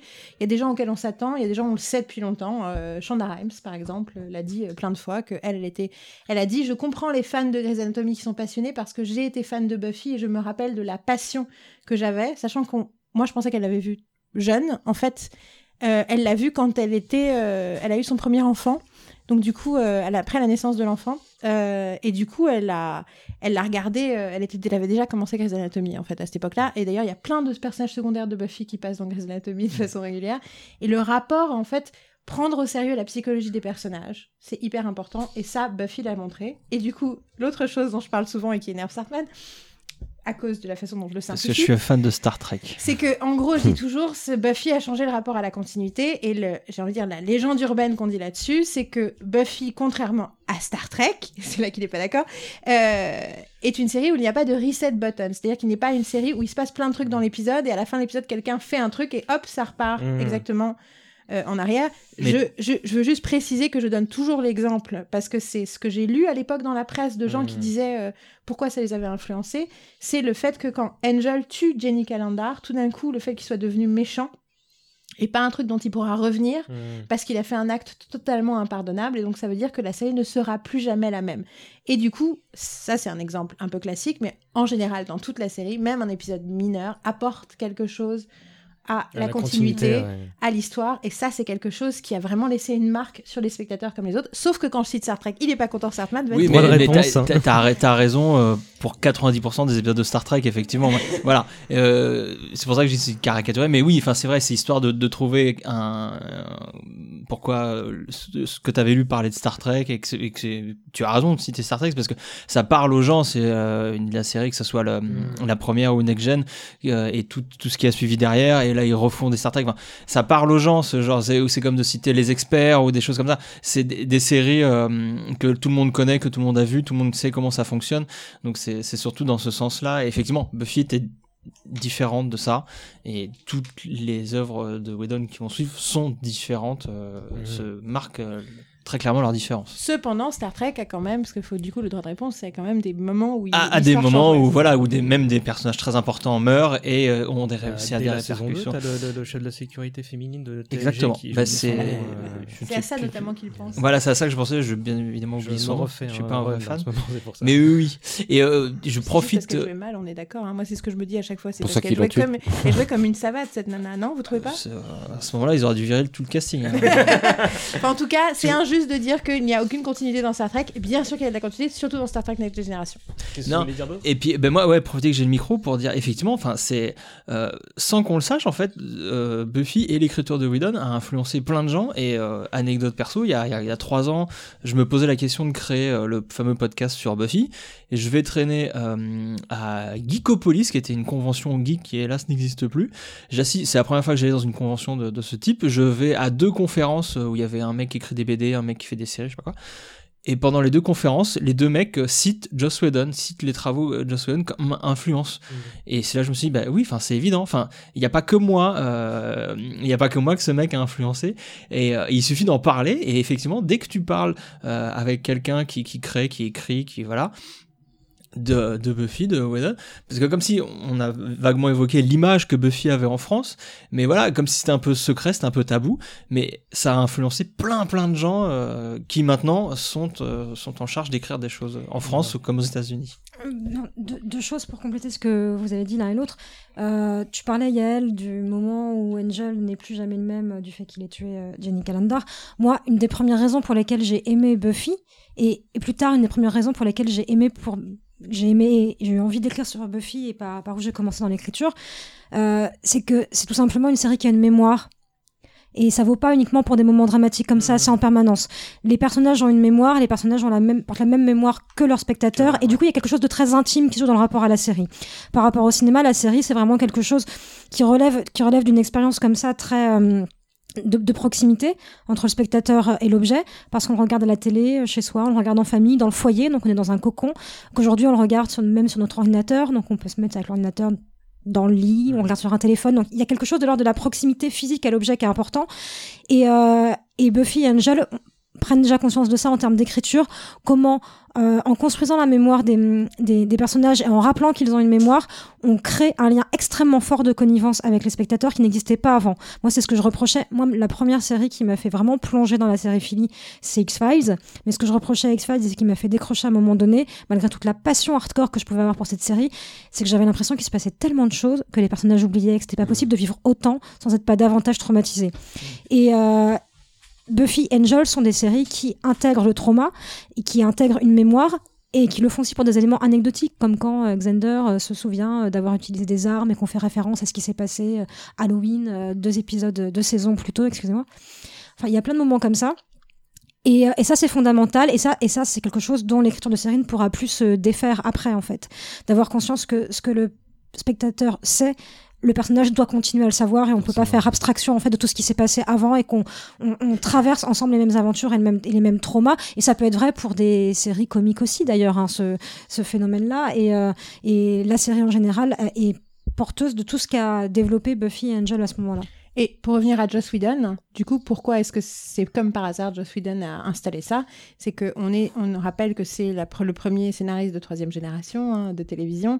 C'est aussi, il fait partie de ce début de cette génération d'auteurs qui ont grandi avec la culture populaire comme nourriture et qui du coup se sont clairement énervés et posé des questions face à la fiction quand ils étaient plus jeunes de mais pourquoi est-ce qu'ils n'ont pas de mémoire? Enfin on est, on est très proche de l'approche de Kevin Williamson dans Scream ou de l'approche de Quentin Tarantino dans ses films c'est-à-dire je vais réparer les trucs qui m'ont énervé et du coup je vais faire évoluer le- le- l'art que je que j'aime parce que je suis en train de parce que moi j'ai regardé ça quand j'étais gamin et ça m'a énervé et j'ai envie de faire mieux. Et je pense qu'on peut faire mieux et je vais réaliser les rêves que j'ai euh, sur ce que la fiction peut faire On va terminer la grosse parenthèse Buffyverse avec, euh, en parlant des comics. Je, je sais que vous en avez lu un certain nombre. Alors, donc, on va juste dire que Buffy, ça, je crois que c'est hum, le première vraie série à se poursuivre aussi. euh, assidûment ouais, et. C'est euh, officiel, ouais, c'est canonique euh, dans, dans l'histoire. C'est écrit par Whedon, Voilà. euh, et c'est vraiment la suite. Pas quoi. que par Whedon, oui. Oui, C'est enfin, géré c'est par lancé Whedon. par Oui. Whedon, euh, du moins pour la saison 8, c'est Mm. lui qui, qui est derrière. Je sais pas si c'est toujours le cas Si, pour si, les, si, si. euh, En tout cas, il est exécutif producteur, mais de loin. C'est-à-dire qu'il il est, il est de, en début de chaque saison et en fin de chaque saison et au milieu de la saison, il, est, il a des réunions d'auteurs comme il avait sur la série, ça dure moins longtemps, mais deux jours à faire l'arche Mhm. de la saison, qu'est-ce qui va se passer, qu'est-ce qui va se passer pour le Et tu, personnage? tu as parlé de saison justement parce que ces, ces, ces suites-là s'appellent saison bah, 8, 9 et 10. c'est- 11. Et 11 On même aujourd'hui. La actuellement 11 à vient saison d'être 11. à- D'accord. 14 ans après la fin de la série, le Buffyverse existe toujours. C'est assez se passe des incroyable. trucs ouf, dont c'est des trucs de que j'attendais depuis le début. Voilà, il se sert de, des comics pour aller plus, peut-être pas plus loin, même parfois Bah. trop loin. mais euh, il a aucune limite quoi. C'est ça qui est, qui est assez génial et jouissif à lire.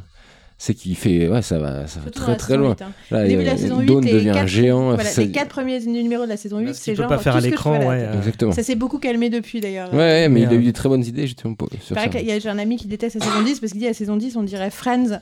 C'est ils ont euh, ils sont euh, ils habitent dans le sur le même palier de porte, euh, ils ont que deux colocs, C'est les vrai, filles ouais. d'un côté les garçons de l'autre. Je sens que les garçons c'est Spike et Xander et, et de l'autre côté t'as les filles qui habitent ensemble et je veux pas dire mais rien que ça moi j'ai envie. Moi ça m'a donné envie de la lire plutôt que ça m'a j'ai pas du tout trouvé Et ça puis il ose des rébarbatif. choses. Il y a euh, Buffy a une expérience euh, homosexuelle dans la, dans la série, Ouais. euh, dans le comics pardon. Ouais, dans la saison 8. Dans la saison 8, voilà. Ou ouais, bon, bref. Et euh, voilà ce que peut-être il aurait pas osé faire euh, de- au moment de la série télé. quoi. Moi, je les ai pas encore lus et j'attendrai la fin d'un marathon pour m'y mettre. Mais quand on parle de, de saison 8, 9, 10, ça veut dire qu'il y a 22 épisodes pour chacune d'entre elles? Non. Il y en a C'est, euh, 40 dans la saison 8. Ouais. Il y en a 25 dans la saison 9.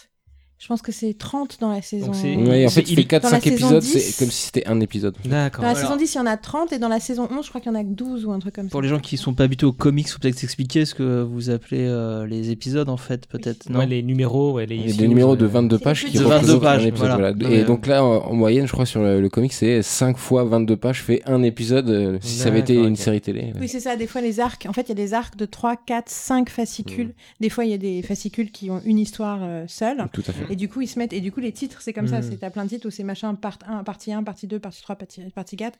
Et à la fin. Mais par contre, c'est des arcs avec un méchant à la fin de chaque saison. On est vraiment sur une construction euh, comme la série. quoi. Et on retrouve les scénaristes de la série. hein. Il y a à. Drogodar, je crois. il y a- Jamie il y en a Spencer, d'autres, il y a Jen. Drogodar, ouais. euh, Certains des, autres, des acteurs. Des acteurs aussi, puis c'est un univers assez tenta- Benson, ouais. tentaculaire qui se développe aussi, puisqu'en Lambert.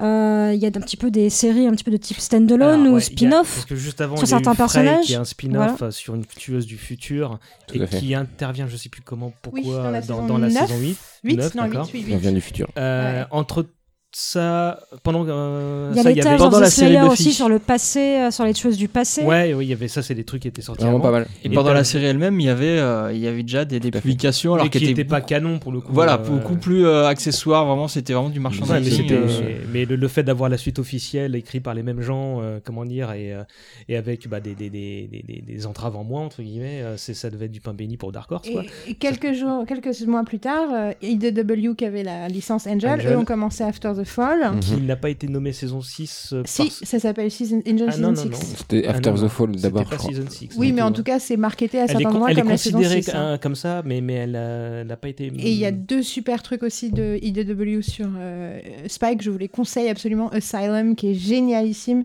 et Las Vegas, qui est super aussi. Hmm. Pour tous les fans de Buffy, en plus, il y a d'autres personnages qui, de Buffy qui viennent dedans. C'est et c'est très très bien écrit. On sent les gens qui ont compris la voix du personnage et qui arrivent à en faire Mhm. quelque chose. Et entre temps, tous ces personnages ont été rapatriés chez Dark Horse à partir de la saison 9. Oui, Ils parce sont que la série le- Angel qui était chez un éditeur se termine, ils perdent les droits, Angel revient dans Buffy. euh, Et du coup, il y a Angel and Faith d'un côté et Buffy de l'autre, qui sont deux, deux, deux, deux comics Mais- euh, qui sont en parallèle l'un de l'autre. Là où c'est une grosse différence avec ta série, c'est que c'est pas non plus des comics, enfin, c'est pas des chefs-d'œuvre en fait, Mm. de, de la bande dessinée. C'est justement le média, est- elle n'a rien à voir. Du coup, c'est écrit un peu comme la série télé. Des, des fois, ça passe pas du tout. Et l'autre gros problème, c'est les dessins de des comics qui sont euh, qui sont qui essayent de reprendre les, le, les, les- Joss ne sait pas dessiner, c'est ça que tu les- premièrement ils reprennent les, les- les personnages enfin les acteurs mais ils- c'est pas les meilleurs dessinateurs du marché qui, qui travaillent pour euh, Buffy la série du coup c'est ça peut être problématique à lire Mais par quoi. contre, il y a de bons Tout- scénaristes qui sont. Exactement. Oui, mais- mais après, on est sur une dynamique d'écriture qui est différente, puisque Ouais, le développement d'un récit va pas du tout s'organiser de la même façon que le développement d'un épisode. Donc ça peut être déstabilisant aussi pour ça, puisqu'on est sur d'autres rythmes de narration. je trouve même en termes de, Mm. de ton, même moi, il y a des choses qui. Moi, j'ai, moi, j'ai, moi, j'ai pas tout, tout lu dans les comics. hein. Je, je les, ai lus de façon épisodique, Mhm. c'est le cas de le dire, Euh, parce que je trouve qu'au niveau du ton, de la façon de parler même des personnages, je, je reconnais pas forcément en fait les personnages de, de Buffy. Mais après, ça c'est hyper Je que subjectif. ça hein. dépend des endroits, ça dépend des saisons. euh, C'est pour ça que je dis que j'ai pas tout lu et qu'il y a des Mm. passages que j'ai non, sautés. non, quoi, euh, en fait. non, Mais- je te, mais je te rassure, Mm. si tu... il y en a plein d'autres qui pourraient te plaire. En fait, On, je peut dire. dire que c'est pas une- un passage obligé si on a aimé la série télé. Par contre, c'est un super palliatif pour ceux qui veulent prolonger l'expérience. l'est. Ah ouais. Et dans le monde des comics, attention, c'est une fois de plus, le regard est différent. Mhm. Ça a relancé tout une, un engouement sur les comics qui est hyper important. Beaucoup de comic book stores ont, survécu grâce à les- tout d'un coup l'apparition de Buffy euh, chez, ma, chez Vraiment Parce que ah ça oui, bah, en enfin, cas, Dark Horse est loin d'être parmi les Bah ouais. Oui, mais 3 c'est pas- oui, mais ça fait c'est- bien longtemps qu'ils sont plus un éditeur de premier C'est- plan. c'est- quoi. Oui, oui, mais il y a tout un tas d'un public qui est arrivé pour acheter son Buffy et qui a commencé à demander c'est quoi les autres trucs qui ressemblent et comment Hmm. ça fait. Ça a, pas- ça, a parti, ça a apporté des nouveaux lecteurs. D'accord. Les gens sont entrés dans le comics par Buffy, ils se sont intéressés chose en plus, en parallèle, il y a Brian K. Vaughan qui avait fait Vaughan. quelques numéros.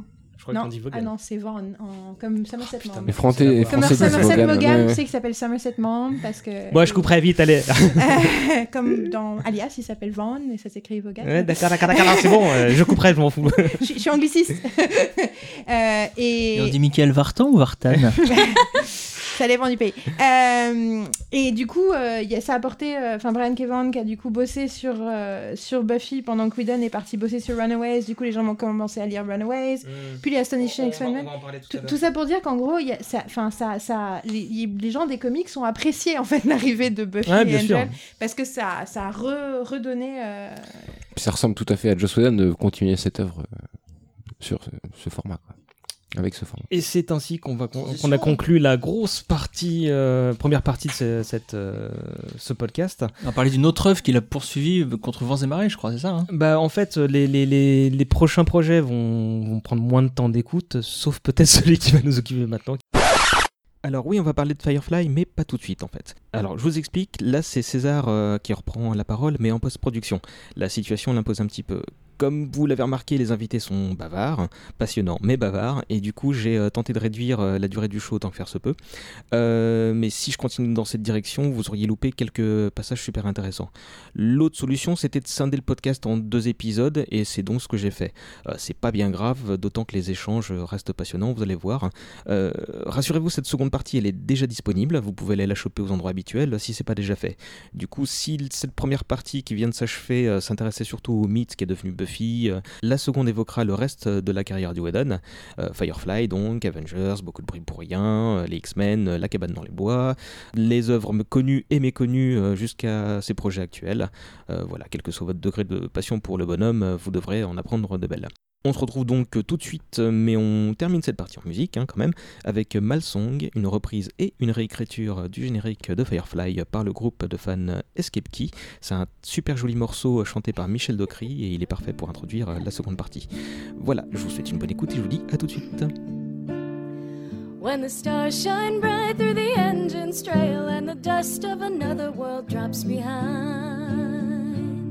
When my ship is free of the open sky, it's a damn good day to my way of mind. There's a barren planet you never can leave. There's a rocky valley where we lost a war. There's a cross once hung round a soldier's neck. There's a man's faith died on serenity's floor. But I stood my ground and I'll fly once more. It's the last oath that I ever swore. So take my love, take my land, take me where I cannot stand. I don't care, I'm still free. You can't take the sky from me. Take me out into the black. Tell Tell 'em I ain't coming back.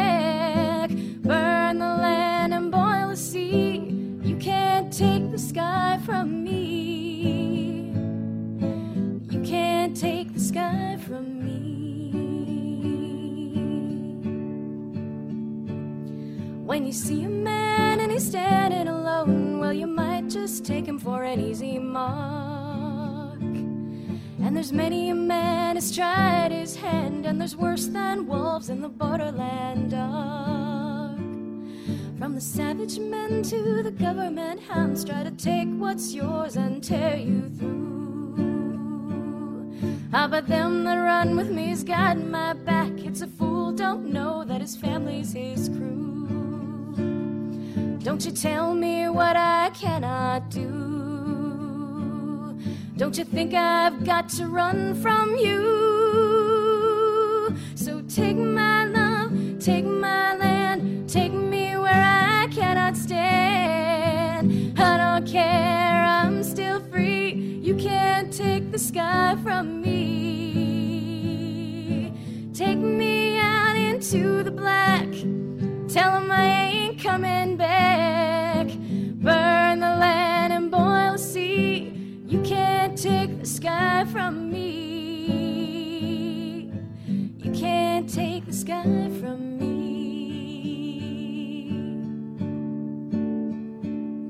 When you've walked my road and you've seen what I've seen, well, you won't go talking about righteous men. You'll know damn well why I wanna keep to my sky and never cry neath nobody's heel again. I've seen torment raked across innocent souls, seen sane men mad and good men die. I've been hounded, hated, married, and tricked. I've been tortured, cheated, shot, and died. You won't see no tears when I say goodbye. I still got my family and my firefly. So take my love, take my.